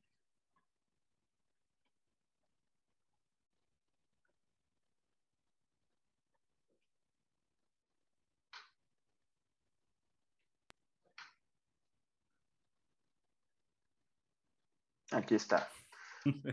A ver, este, deja, quito esto. Deja ver. Ok, órale. Entonces del gobierno esta, esta página, ¿no? Así es. De la Conducef. Ah, justo de la Conducef que hablábamos hace rato. Así es. Esta página es un simulador que tiene el gobierno federal mexicano, donde uno puede hacer, valga la redundancia, una simulación de un crédito hipotecario. Básicamente tú le puedes poner yo quiero que me presten. Ah, ¿Podemos ir haciendo como el ejercicio? Sí, claro. ¿Está fácil de usar, tú crees? En tu experiencia. Sí, sí está fácil de usar. De todos modos les vamos a, les vamos a, dejar el, el link, ¿no? En, para Twitter, en Facebook, en, en, la descripción, en todas partes lo van a poder encontrar para que lo revisen y jueguen con él. Igual, pues le saquen el mayor provecho, ya sea ahorita o cuando sea que vayan a necesitar su crédito hipotecario. Ah, para los que no sepan, digo, no sé cuántas personas sepan o no sepan, ah, el crédito hipotecario es justo la famosa hipoteca y es el crédito que nosotros solicitamos cuando queremos adquirir una, una propiedad, ¿no? Principalmente casa, departamento. Nosotros acudimos a las instituciones financieras, pedimos este tipo de créditos, son a plazos enormes porque son cantidades enormes, ¿no? Lo, lo que hay que contar es el enganche. Un enganche es la cantidad de dinero que damos este, nosotros de golpe para el pago, ¿no? Así es, y bueno, lo, primero que nos salió fue una notificación donde nos dice la CONUCEF que, bueno, esto es como más en temas educativos e informativos, o sea, son estimaciones y, que a lo mejor, o sea, no, no, te vayas a enojar, no te vayas a, a, deprimir si aquí viste el mejor crédito de tu vida en, no lo sé, BBVA, llegas a BBVA y, y, pues ya no, y no está, o a lo mejor ya cambió, ¿no? Sí, hay, eh, qué bueno que lo, que lo dices. Hay cosas que, que se consideran al momento de tomar el, el hacer un crédito, las, las instituciones financieras lo, lo, consideran, y una de esas es nuestra calificación ante el buro de crédito, ¿no? El, el famoso buro, ¿estoy o no en el buro? Bueno, todos estamos. eso siempre nos lo dijeron en la carrera de finanzas. Todos estamos en el buro es una calificación que tenemos basados en, en, nuestro historial crediticio, es decir, los préstamos que hemos tenido y cómo nos hemos portado eh, financieramente. Los pagamos a tiempo, nos tardamos, nos endeudamos, debemos todavía muchísimo dinero. Eso lo toman en cuenta. Y bueno, entre más dinero tengamos o menos bien nos hayamos portado, va a ser que representamos un riesgo mayor y la tasa de interés puede crecer o incluso nos pueden llegar a denegar créditos, ¿no? Entonces, este, yo creo que es un tema súper interesante. Si les interesa, podemos hablar más, más a fondo al respecto. Y, pues bueno, a ver, Mario, ahora sí, perdón, ¿eh? Sigue, sigue. No, no, está muy bien que, que hayas explicado eso, porque sí, o sea, básicamente el gobierno nos pone como una calificación. Eh, y también no, no, es tanto de que tengamos deudas o no, es más bien de cómo hemos ido pagando esas deudas, o sea, si, si debemos, si ya debemos de meses o de años, pues tendremos una calificación más baja y pues los bancos también, eh, una persona que, que, no esté al corriente o que ya deba de algunos meses, pues el banco le, le, va a prestar menos cantidad o le va a prestar, pero con una tasa de interés mucho más alta. Aquí entonces lo primero que nos pide es el valor del inmueble, entonces em, vamos a poner un monto en pesos mexicanos de la posible casa, departamento, eh, condominio, lo que quieras y mandes, terreno, entonces, ¿qué, ¿qué, te gusta, Rubén? Un millón ochocientos. Me hace una cantidad probable. Pues, pues cómo están las cosas bien caras hoy en día. Y pues todavía quieren que te compres cinco, rentes cuatro, no seas mesero, etcétera, dicen por ahí. Muy bien. Pues bueno, Aquí lo primero que nos pide es el valor, ya lo pusimos, un millón ochocientos. Después nos pide el enganche, esto es decir, el, el, dinero que nosotros tendríamos ahorita para desembolsar, como para iniciar o abonar a esta, a esta solicitud, a esto de comprar nuestra casa o departamento. Así es, el enganche, como dices, ese sí no nos van a prestar, ese nosotros lo tenemos que pagar, ya tenemos que llegar al banco o a la institución financiera que vaya a ser ya tenemos que llegar con nuestro dinero. Y importante notar, no va a ser cualquier monto. Eh, dependiendo de la institución financiera, piden porcentajes mínimos, ¿no? Depende de la propiedad, del tipo de crédito y, este, y la institución te va a pedir montos mínimos. Digamos que en este ejemplo, ¿te parece un 20%? ¿Te parece real? Sí, me parece real. O sea, entonces, 360 mil pesos. Ahí está, entonces pusimos un 20% de enganche. según yo una vez sí puse cero en el enganche, o sea, como si de plano uno está, eh, o sea, queriendo adquirir el crédito, pero pues no tienes para, para, dar ningún monto como enganche. pero sí, tienes razón, casi todas las, al menos casi todos los bancos tienen algún, algún porcentaje mínimo, algún mínimo un 5 o 10% como, como enganche y claramente pues esa es otra onda. Mientras más enganche des o menos, es como puede variar también la, em, el dinero que vas a deberle al banco, o sea, los intereses. Y bueno, por último nos pone el plazo en años, a cuántos años quisieras endeudarte en este caso. Y pues, ¿qué te gusta? ¿15, 20, años? 20, años vamos a ponerlo, que es el máximo. Em, tengo entendido que creo que los bancos es el plazo máximo que te dan. Máximo que Habría que revisar, en el sentido de que creo que el gobierno, a través de instituciones como el Infonavit, presta eh, a más años. Es como de las instituciones que a más años puedes tú obtener un crédito, aquí en México al menos. Ok, entonces después eh, te pregunta que si quieres conocer la opción más barata de acuerdo a un rango específico, a una opción específica. Em, porque hay gente que, por ejemplo, eh, lo que quiere es realmente tener una em, mensualidad, pues, baja. baja o cómoda, ¿no? O sea, de acuerdo a tus ingresos, alguna mensualidad que pues realmente sea viable, porque pues sí, o sea, yo puedo hacer todo esto, pero si la mensualidad me sale en más de lo que percibo o más de lo que me queda para poder afrontar esta deuda, pues claramente va a estar más difícil. Entonces, no sé si sería bueno ponerle pago mensual. ¿Te, parece, Mario, si, si, revisamos rápidamente las opciones para igual poderlas explicarse en caso de que alguien que nos estuviera escuchando no, no, no las entendiera?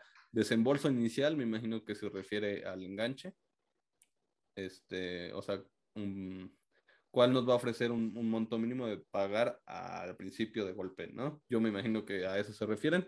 Sí, también hay que recordar que en el desembolso inicial puede haber ahí todas estas ondas de comisión de apertura, mm, todos los procesos legales, o sea, todo eso que administrativo y burocracia que se tiene que hacer cuando se contrata un crédito hipotecario, pues es, esto es como el desembolso que tienes que hacer.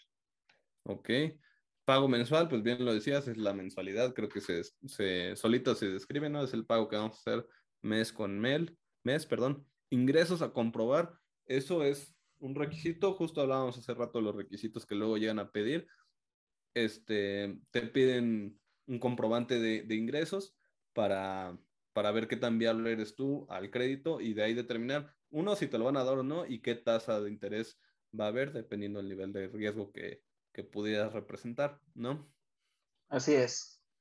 El siguiente sería pago total, que bueno, aquí varía un poco con, con, el tema de la mensualidad. El pago total sería como ya el monto total final a los 20 años que, que vas a estar em, tú teniendo de deuda, ¿no?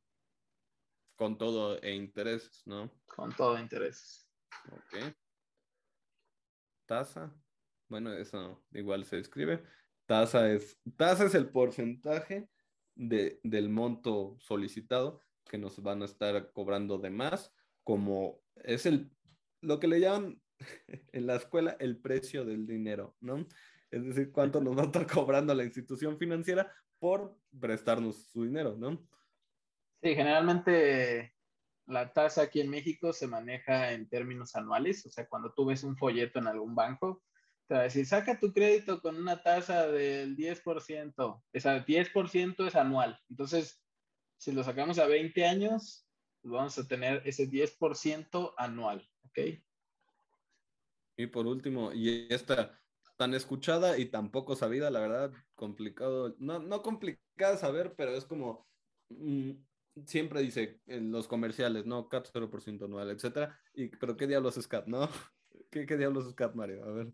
Cuéntanos. El CAT, es el costo anual total que tiene un crédito. Esto es, básicamente, se representa en un porcentaje, o sea, en una tasa de porcentaje, porque básicamente es el total de lo que vas a pagar de ese crédito en comisiones, en los intereses. O sea, esto no solo es la tasa de intereses, esto ya suma, además de la tasa de interés, toda la burocracia, las comisiones que puedas llegar a generar, em, e inclusive algunas cláusulas ahí como de incumplimiento y sí, de esas letras chiquitas.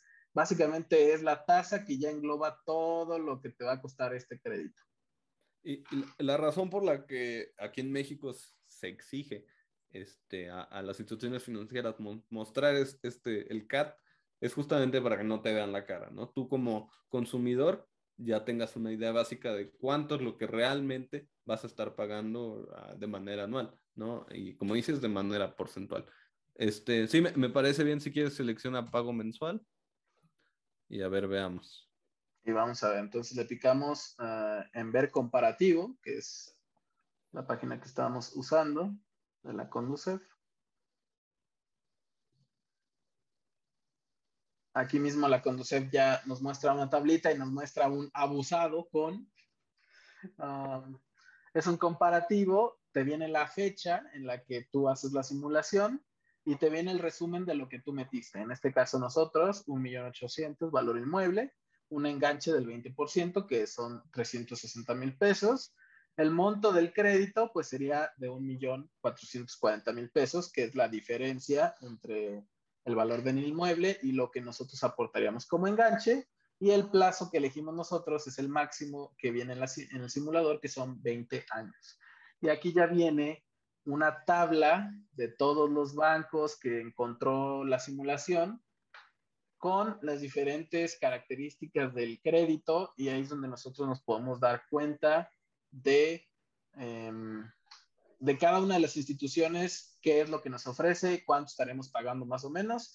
E inclusive en la misma página lo puedes descargar como Excel por si lo quieres revisar como a más detalle o hacer algunas cuentas, ¿no? Em, ahí de a ver si me alcanza, no me alcanza, si lo tramito o no lo tramito.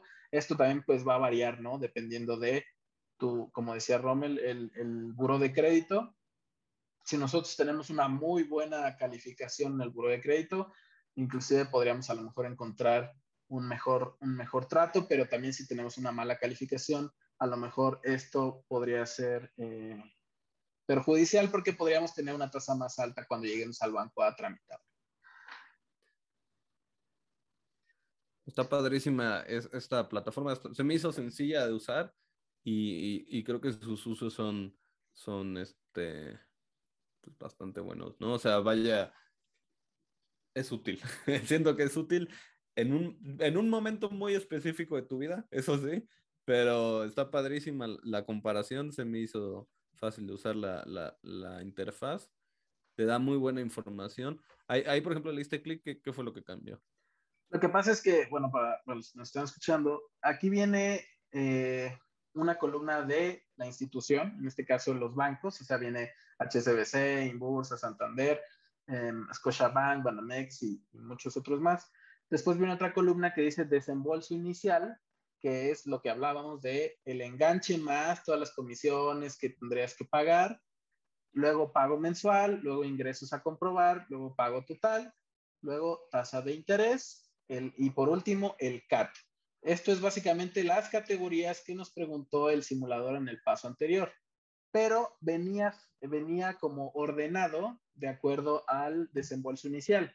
Entonces, básicamente, lo que tuve que hacer es picarle en la columna en la que yo quiero ordenar los datos de, de lo más barato, ¿no? O sea, venía como ordenado para el desembolso inicial más barato y ahora le estoy ordenando para que venga el pago mensual más barato que si podemos ver en la tabla, aquí viene HSBC con en pago mensual de 13,451 pesos para este crédito a 20 años.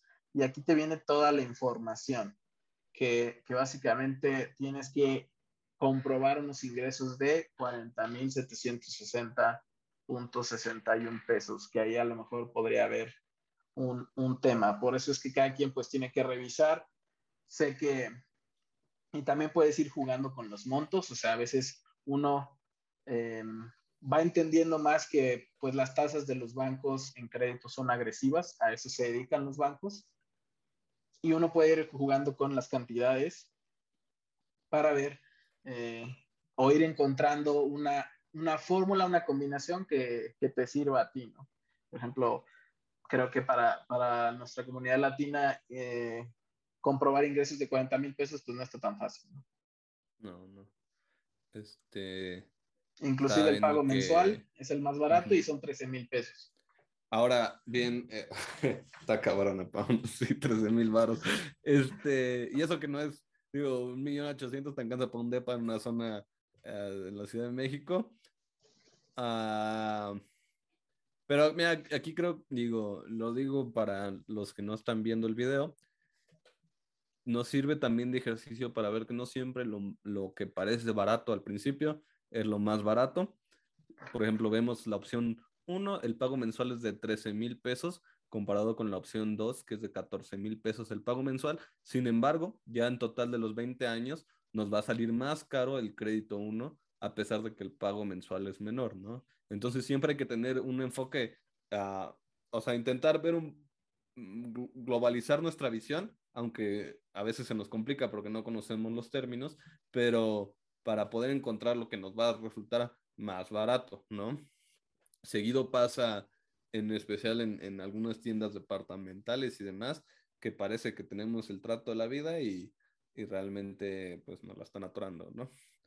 Sí, también, por ejemplo, bien dices aquí para los que no están viendo el, el video, por ejemplo, hay uno que es Santander que el pago mensual te queda en 14.500, pero los ingresos a comprobar son de 33.900, son casi casi 7 mil pesos menos que la primera opción que era HCBC, que pide de, comprobar ingresos de 40 mil 760.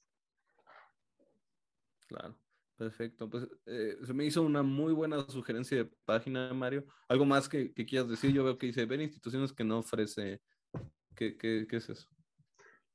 Generalmente cuando picamos aquí en las, en las instituciones que no, que no ofrecen son eh, ah, las que, dados los criterios que pusimos, no te darían un crédito. O sea, como que o no, tienen, o no tiene la Conducef los datos de, para poder em, darte esa información, o bien, eh, dadas esas condiciones, el banco no, no, te daría el crédito. Ok, perfecto. Pues me, me, me encantó la página, digo, en unos 45 mil años que busque propiedad tal vez la esté utilizando. Ok, pues bueno, vamos a la segunda. ok.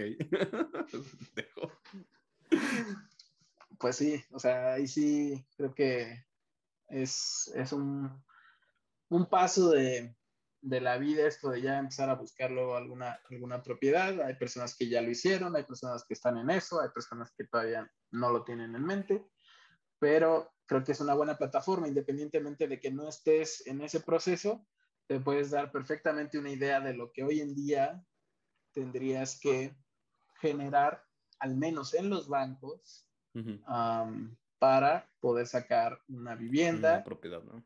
Y, también más o menos ir sondeando en, en, en el caso de cada quien, a cuánto más o menos, a qué monto más o menos podríamos alcanzar nosotros como préstamo, ¿no? O sea, a lo mejor dices, oye, pues yo ni de chiste llevo 40 mil pesos para comprobar, entonces tengo que bajar mi monto y tengo que pedir a lo mejor 600 mil pesos, ¿no? 500 mil pesos. Y eso implicaría pues incrementar tu enganche, que es ahorrarle más tiempo, ¿no? Para tener el efectivo. O también buscar alguna otra opción, ¿no? O sea, venimos hablando de las fintechs que vienen un poco tomando fuerza en esto de los créditos. Em, también viene pues como dijimos, las opciones del gobierno no, no, aparecen aquí, pero pues para los, los trabajadores creo que eh, también a veces hay mayor consideración tanto en flexibilidad de monto, o sea, te pueden llegar a prestar a lo mejor más de lo que te prestan en un banco, dados los requisitos que ponen los bancos, pero em, pues siempre es bueno al menos comparar. Ok. Sí, sí, sí, perfecto. Pues bueno, la segunda página, esta tiene que ver más con el mercado bursátil. En este caso, la bolsa, sobre todo la bolsa una de las bolsas más importantes a nivel mundial, que es la Bolsa de Nueva York. Y esta página es para poder tener información de las empresas y las acciones de, este mercado. Vamos a ver cuál es. Y es Finbis. Se llama Finbis. Um, aquí igual les vamos a dejar el link para, para que ustedes puedan consultarla. Y aquí básicamente también nos, nos da un, un mapa, para los que no estén viendo el video, nos da un mapa con un cuadrito o con varios cuadritos, mejor dicho, y cada uno de los cuadritos tiene un nombre y un color y un número. Entonces, bueno, un porcentaje.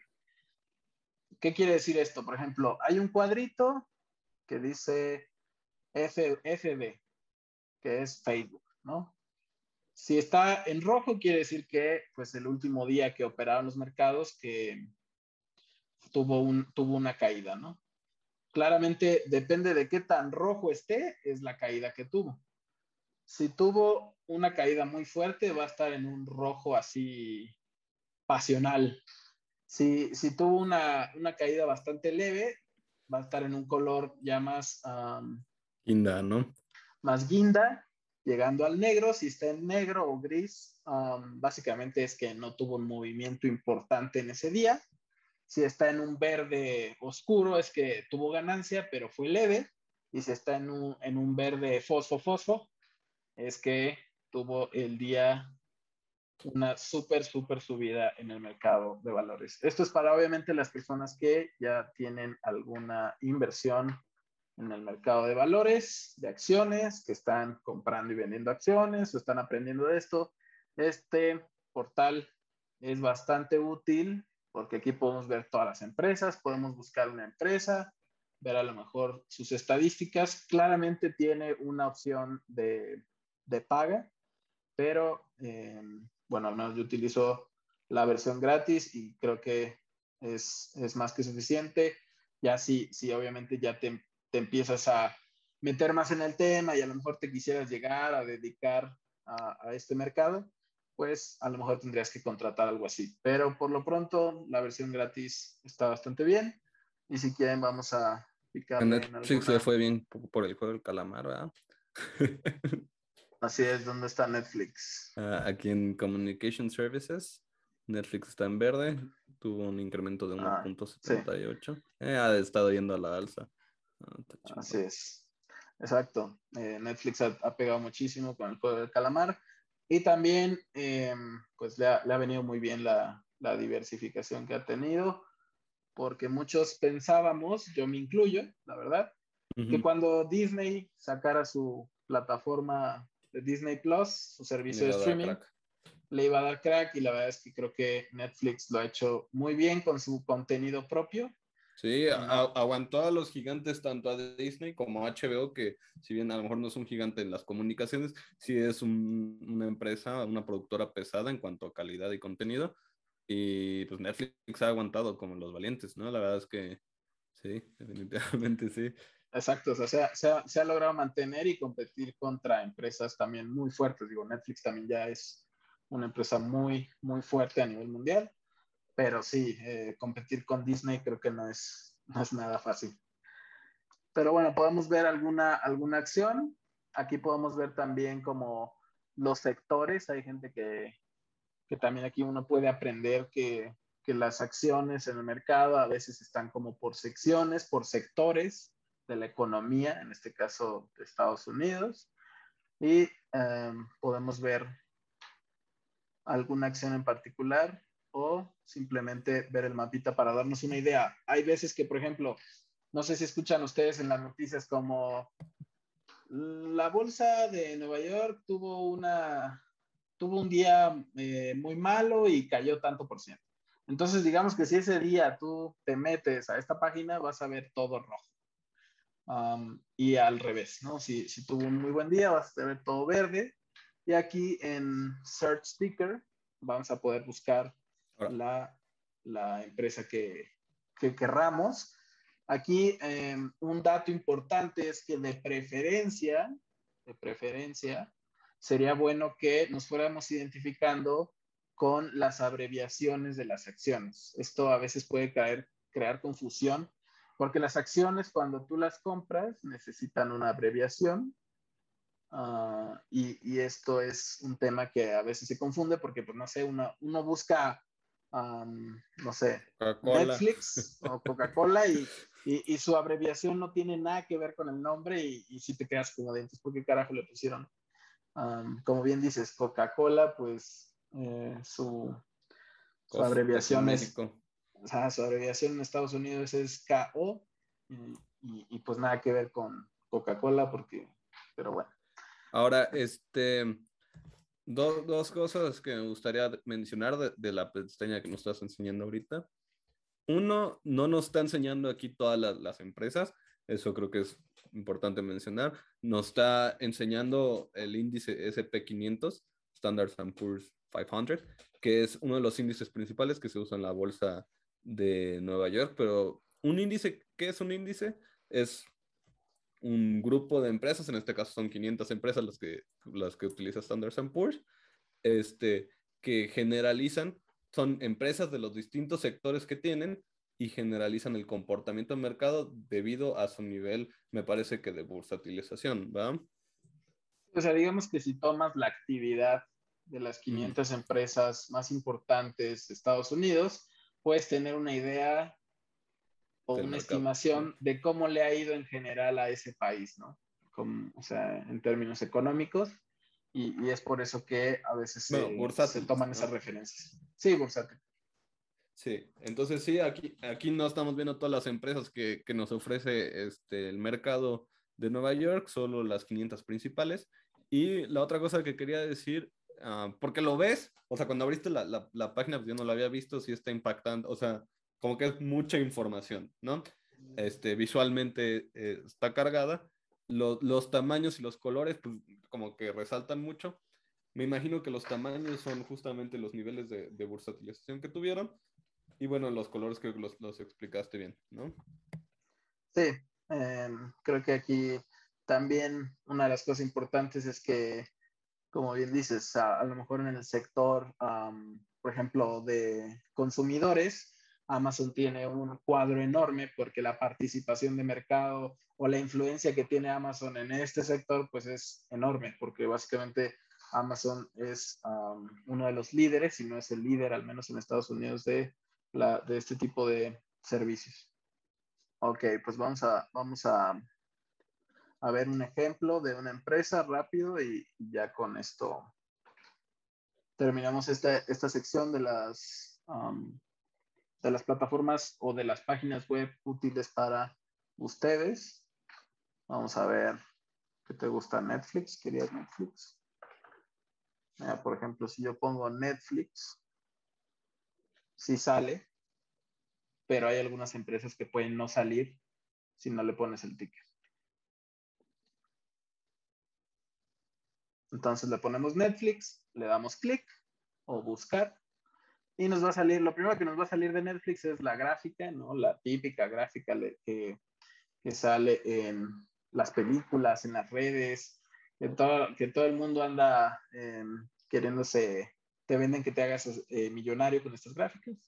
Pero básicamente es la gráfica del comportamiento del precio. Y abajo podemos tener algunos datos que, bueno, la gente que hace análisis em, tiene para, para, o sea, para poder hacer ese análisis necesitas varios de estos datos y pues de aquí los puedes sacar y, y, hacerte la vida un poco más fácil, ¿no? En ese sentido, ese proceso es un poco más sencillo. Y aquí algunas noticias relacionadas a Netflix.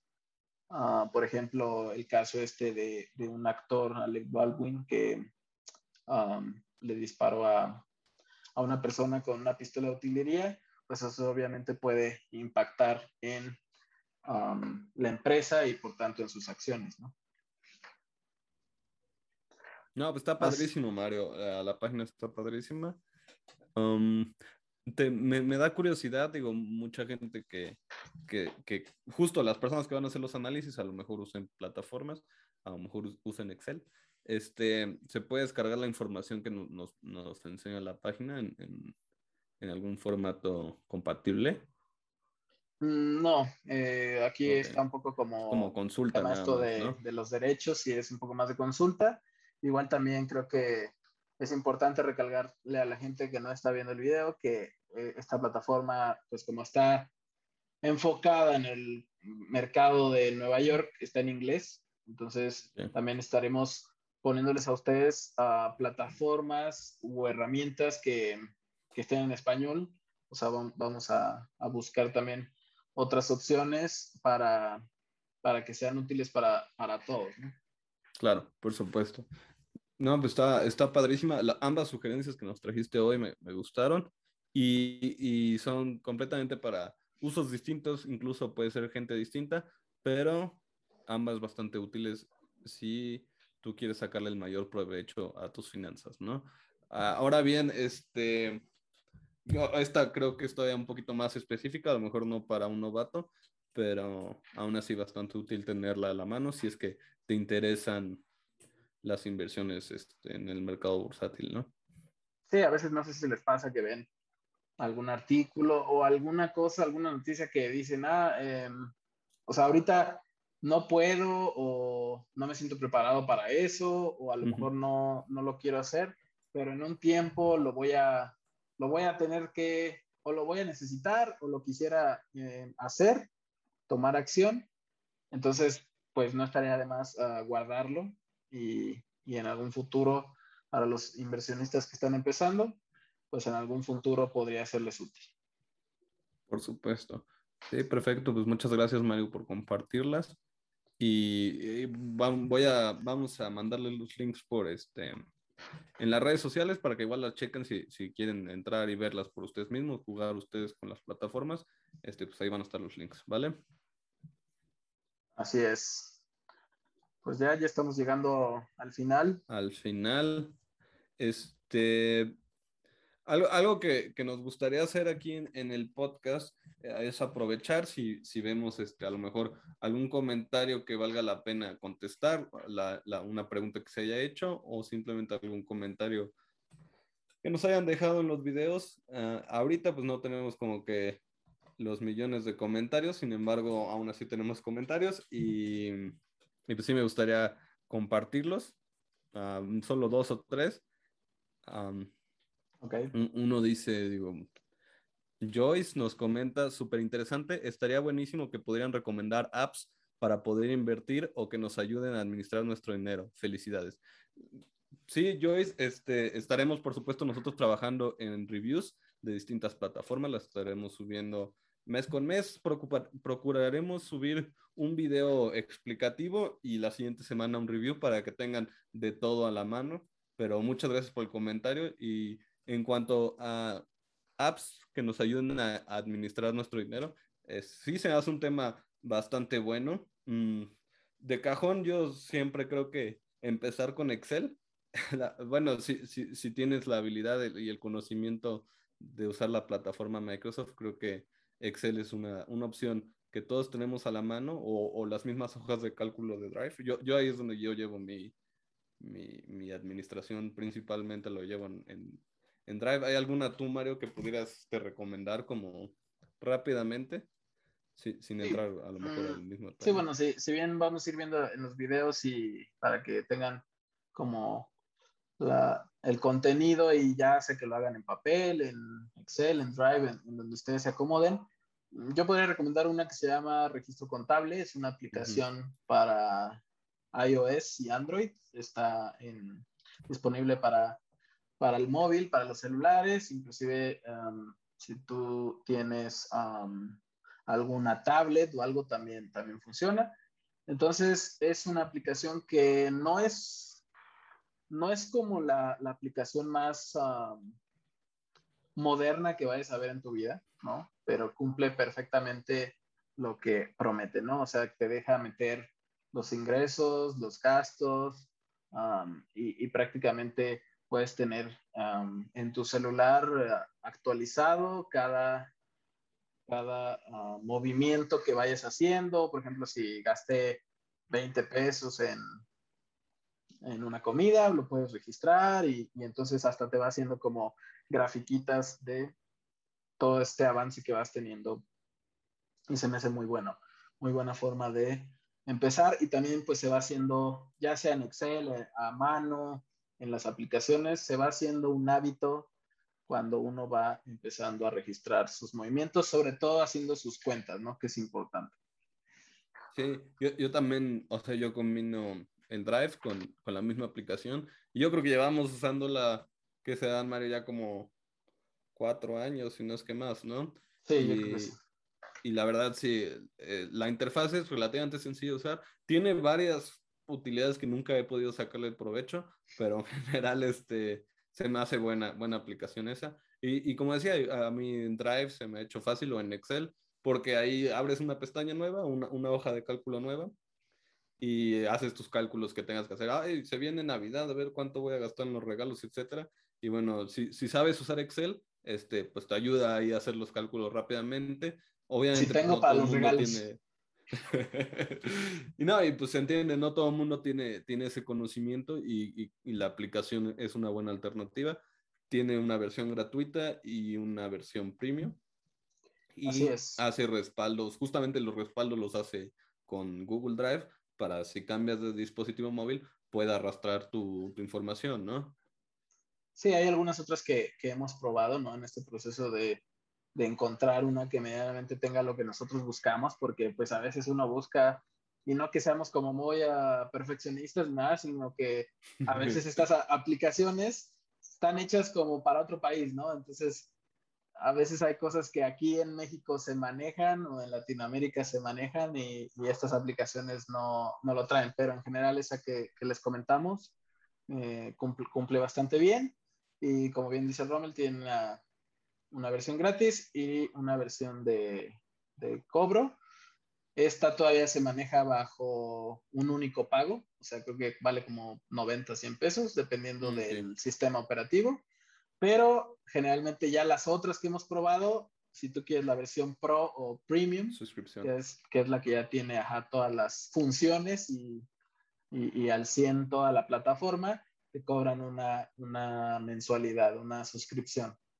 Ah, que, que esa es otra cosa, la, la, aplicación de registro contable no te limita funciones en la versión gratuita, ¿no? Que yo recuerde, la, la, versión de cobro tiene más que ver con respaldos y a lo mejor una que otra extra, pero tú le sacas el mayor provecho en la, en la sí. versión gratuita, ¿no? Tiene creo anuncios, las... eso sí, pero... Sí, exacto. La, la, mayor diferencia creo es la publicidad.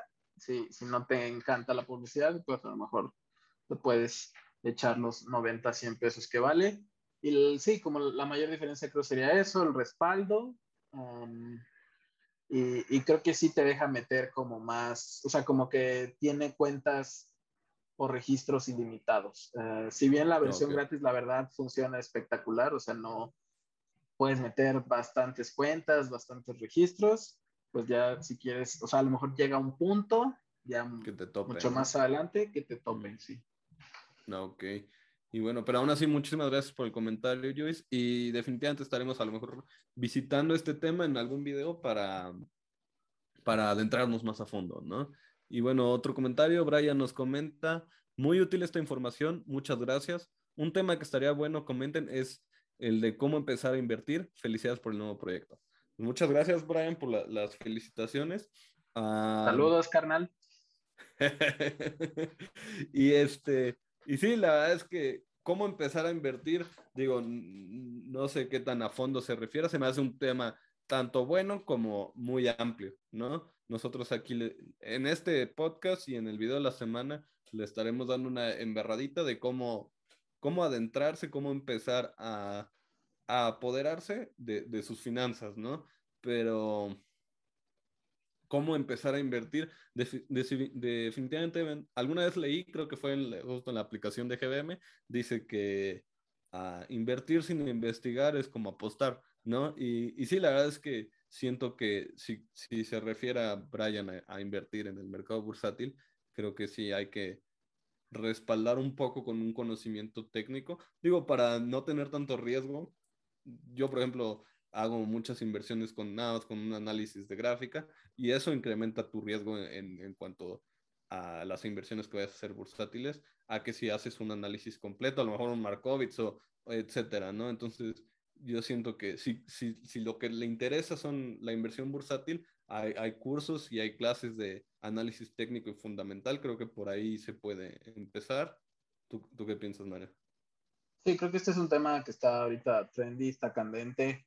dado la pandemia, también dado el encierro que hubo, creo que todos nos metimos más a pues ver cómo, cómo pasábamos el rato en la computadora, en el celular, o, o como pudiéramos. Y, y, parte de esto fue una explosión de, de información acerca del, del, del mercado bursátil. Creo que lo más importante es que uno pueda entender ciertos conceptos, ciertas bases.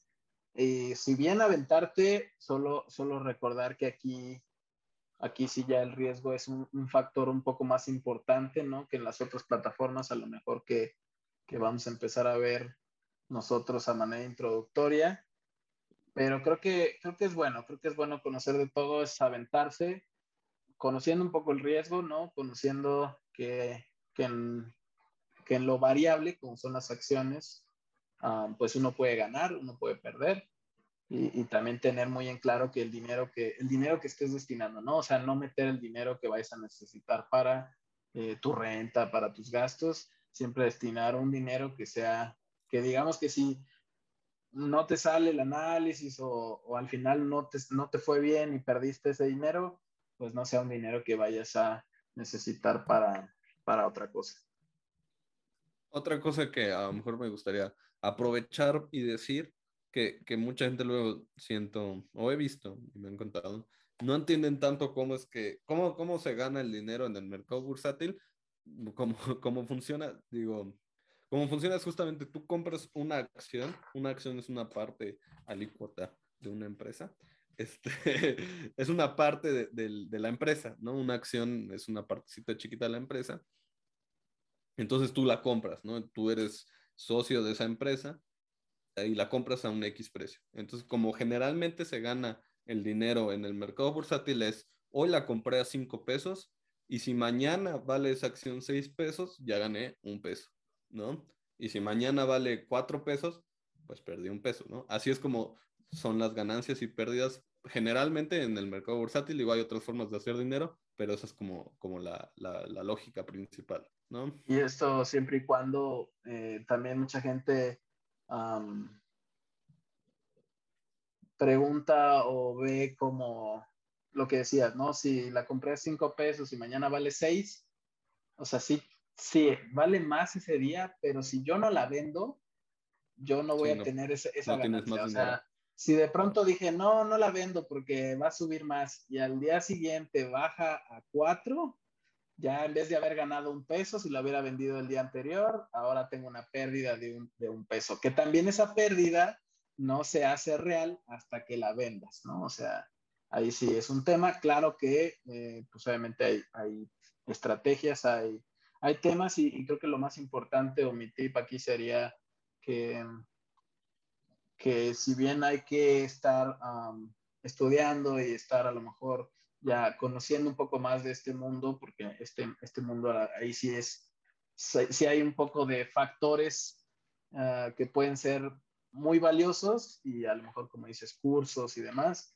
Creo que, creo que lo más importante es tener bien claro qué buscas, porque hay gente que compra acciones y las deja, pues, 20 años, ¿no? O sea, de que dices, yo le veo un futuro impresionante a, no sé, a Netflix, entonces compro Netflix y lo dejo 20 años, ¿no? Pero hay gente que pues también uh, busca como dinero uh, más en el corto plazo y hay otro tipo de estrategias. Pero lo más importante es que no es ni dinero fácil como te lo quieren hacer creer en algunos comerciales que han salido, tampoco son apuestas. Eh, creo que sí, sí se puede relacionar a las apuestas, sobre todo cuando no hay un conocimiento o básicamente le metiste como por una corazonada. Um, pero tampoco se trata de eso. O sea, es, creo que, siendo sincero, si, si no hay ese conocimiento esa base, no valdría mucho la pena hacerlo porque um, creo que el, el, resultado puede espantarte y la realidad es que este mercado no debe espantar. Simplemente tienes que tener eh, otro tipo, tiene otros requisitos, pues, para, para poder este, meterte. No, no es que no te puedas meter, tú te puedes meter desde 100 pesos en GBM, pero a lo mejor tus, tus resultados pueden ser mucho mejores si le dedicas un, poquito de tiempo. Sí, eh, sí, concuerdo. Eh, y, y, otra cosa es que a lo mejor para tus planes de inversión o incluso tu perfil, a lo mejor, eh, digo, siempre he pensado nosotros en las acciones cuando pensamos en inversión, pero no es lo único que hay, no es lo único que existe, y a lo mejor no, no es lo que yo necesito en, en mi portafolio, ¿no? O, vaya, no necesito yo en, mi, en mis inversiones. Hay, hay, rentas fijas, hay bonos gubernamentales, hay mil y un cosas en las que podemos invertir, no todos son acciones, no todo es el mercado bursátil. Entonces, explorar esas, esas opciones, esas aplicaciones, uh, creo que vale la pena para ver qué es lo que se ajusta a lo que yo quiero de, respecto a mi perfil y a mis objetivos, ¿no? Y al plazo propuesto. Y una cosa que me pasó a mí y es lo que trato de transmitir, es que también um, esto es de agarrar confianza. O sea, ya una vez que te aventaste, es de agarrar confianza. Y pues aquí también es, todos hablan de acuerdo a cómo te fue. A lo mejor yo puedo hablar de una plataforma, no sé, CETES Directo, que ya hablamos un poco de ella hoy, y, a lo mejor a mí me fue bien y a otra persona le fue horrible o, tuvo un problema o algo, algo pasó, ¿no? Entonces también es un poco de la experiencia personal, pero también es un tema de ir agarrando confianza. O sea, si tú inviertes tus primeros 10 pesos, 100 pesos y, vas viendo cómo, cómo eso puede generarte un, pequeño eh, rendimiento y que va creciendo y que se va haciendo más, eso te va dando confianza pues, a lo mejor no solo para meterle más en algún, en algún momento, sino además de ir probando otras cosas. Pero así a lo mejor tu primer tu primera opción es una apuesta un poco más, es, es, una opción un poco más arriesgada, ah, pues a lo mejor si el resultado no es bueno, te espante y ya no quieras invertir en nada. Sí, sí, te vas a frustrar y ya no vas a querer. O hay que empezar de, de menos a más, como siempre, y, pero sí, y, digo, si quisieras, Brian, empezar a invertir en, en acciones ya, yo la, la, que recomendaría, porque es la que uso y, la que he usado, es GBM Plus. Se me hizo fácil este, hacer una cuenta y es relativamente fácil invertir. Creo que no es muy buena como para operaciones intradía, o sea, en, en el mismo día. No, no es muy buena para eso, pero pues para invertir una vez a la semana, al mes, etcétera, y dar el seguimiento a tus acciones, creo que funciona eh, bien. Sí, creo que Emiliano igual. GBM es una buena opción porque es una opción que se ha desarrollado bastante, ya tiene muchas opciones de, de inversión y ya también su, su catálogo de acciones es, es, muy amplio. Como bien dice Rommel, a lo mejor la, la bursatilidad um, diaria de las acciones no es la mejor, pero va creciendo y, ya se, se, convirtió inclusive en un unicornio, ¿no? Aquí en México. ¿A poco? Em, sí, ya la evaluación es, es de un unicornio de esta empresa, entonces creo que, creo que es una buena opción para empezar y te permite eh, invertir desde 100 pesos. Eso es bueno. Este, para los que no sepan qué es un unicornio, Mario, ¿nos puedes contar ¿Qué son? Eh, un caballo con cuerno. Así es, es un animal mítico. Pero no, básicamente eh, cuando una empresa o ven ustedes en redes sociales o en una noticia que una empresa o ha nacido un nuevo unicornio de una empresa en México o en el mundo, creo que lo más importante destacar es que es una empresa cuya valuación, o sea, lo que realmente, lo que vale la empresa como tal, ¿no? El concepto y, todos sus activos, pasa de los mil millones de, de dólares. Dólares. Así es. ahorita busqué unicornio mexicano y pues los resultados no fueron los que esperaba. Muchos unicornios con sombrero de charro. Pero sí, justo, justo eso es un unicornio y, y pues GBM es uno de ellos. Otros pueden ser, me parece Click, Kavak, son empresas mexicanas que tienen esas valuaciones, ¿no? Sí, y creo que el más reciente de la lista es Confío, que es una fintech que viene de créditos, eh, viene muy fuerte y también ya logró esa evaluación. Bitso, otra. Bitso es otra, es, es, una plataforma que probablemente estemos haciendo un, un, review de esa porque es sobre criptomonedas y es como la más uh, importante aquí en México de ese tema. Pero, pero sí, muchas gracias por los comentarios. Espero estas respuestas les ayuden. E igual, este, pues estaremos viendo en otros videos esos temas. Y, y si tienen alguna duda, pregunta, comentario, crítica constructiva o lo que sea, mentada de madre incluso, pues déjenlo en los comentarios. Si no, estamos, tenemos Twitter, TikTok, mm, Facebook, Instagram. Instagram. Y pues ahí nos pueden igual comentar y mandar mensajes, lo que ustedes quieran, ¿vale? Y bueno, creo que por hoy eso es, eso es todo de, de mi parte. Mario, ¿tú algo más que te gustaría agregar? No, creo que no. Creo que reiterar las gracias a, a todos los que nos han acompañado en este inicio de este proyecto. Nos emociona muchísimo poder seguir dando tips. Creo que um, a mí me llena mucho de alegría cuando las personas con las que, bueno, previamente he podido platicar y empiezan a lo mejor a, a meterse en este mundo, ven cómo, cómo su esfuerzo, su constancia, los resultados uh, van apareciendo y, y, creo que es, es, lo más satisfactorio para nosotros en, y este es básicamente el objetivo. Sí, y este, sí, el objetivo creo que es ese, que la gente pierda el miedo un poco a, a, a, al dinero, eso es algo muy latino, muy mexicano, y digo, no, no va por ahí las cosas, ¿no? El dinero no es algo para que tenerle miedo, tampoco, como decías hace rato, tampoco se trata de que todo sea avaricia, todo sea dinero, dinero es dinero, pero sí es este, poder nosotros empoderar y dentro de lo posible sacar provecho. Nuestra intención, eso sí creo, me gustaría decirlo, con este canal no es ofrecerle a nadie eh, ser millonario, eh, no, simplemente es poder tener un control y con lo que tenemos poderle sacar el, mayor provecho, ¿no? E ir creando fuentes de ingresos, a lo mejor pasivos, etcétera, pero sí, ¿no? no va tanto por ahí un milagro.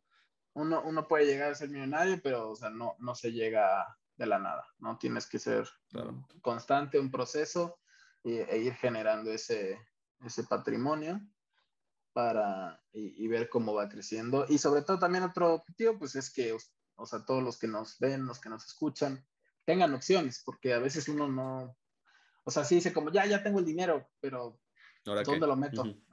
Entonces, eso es importante. Por supuesto.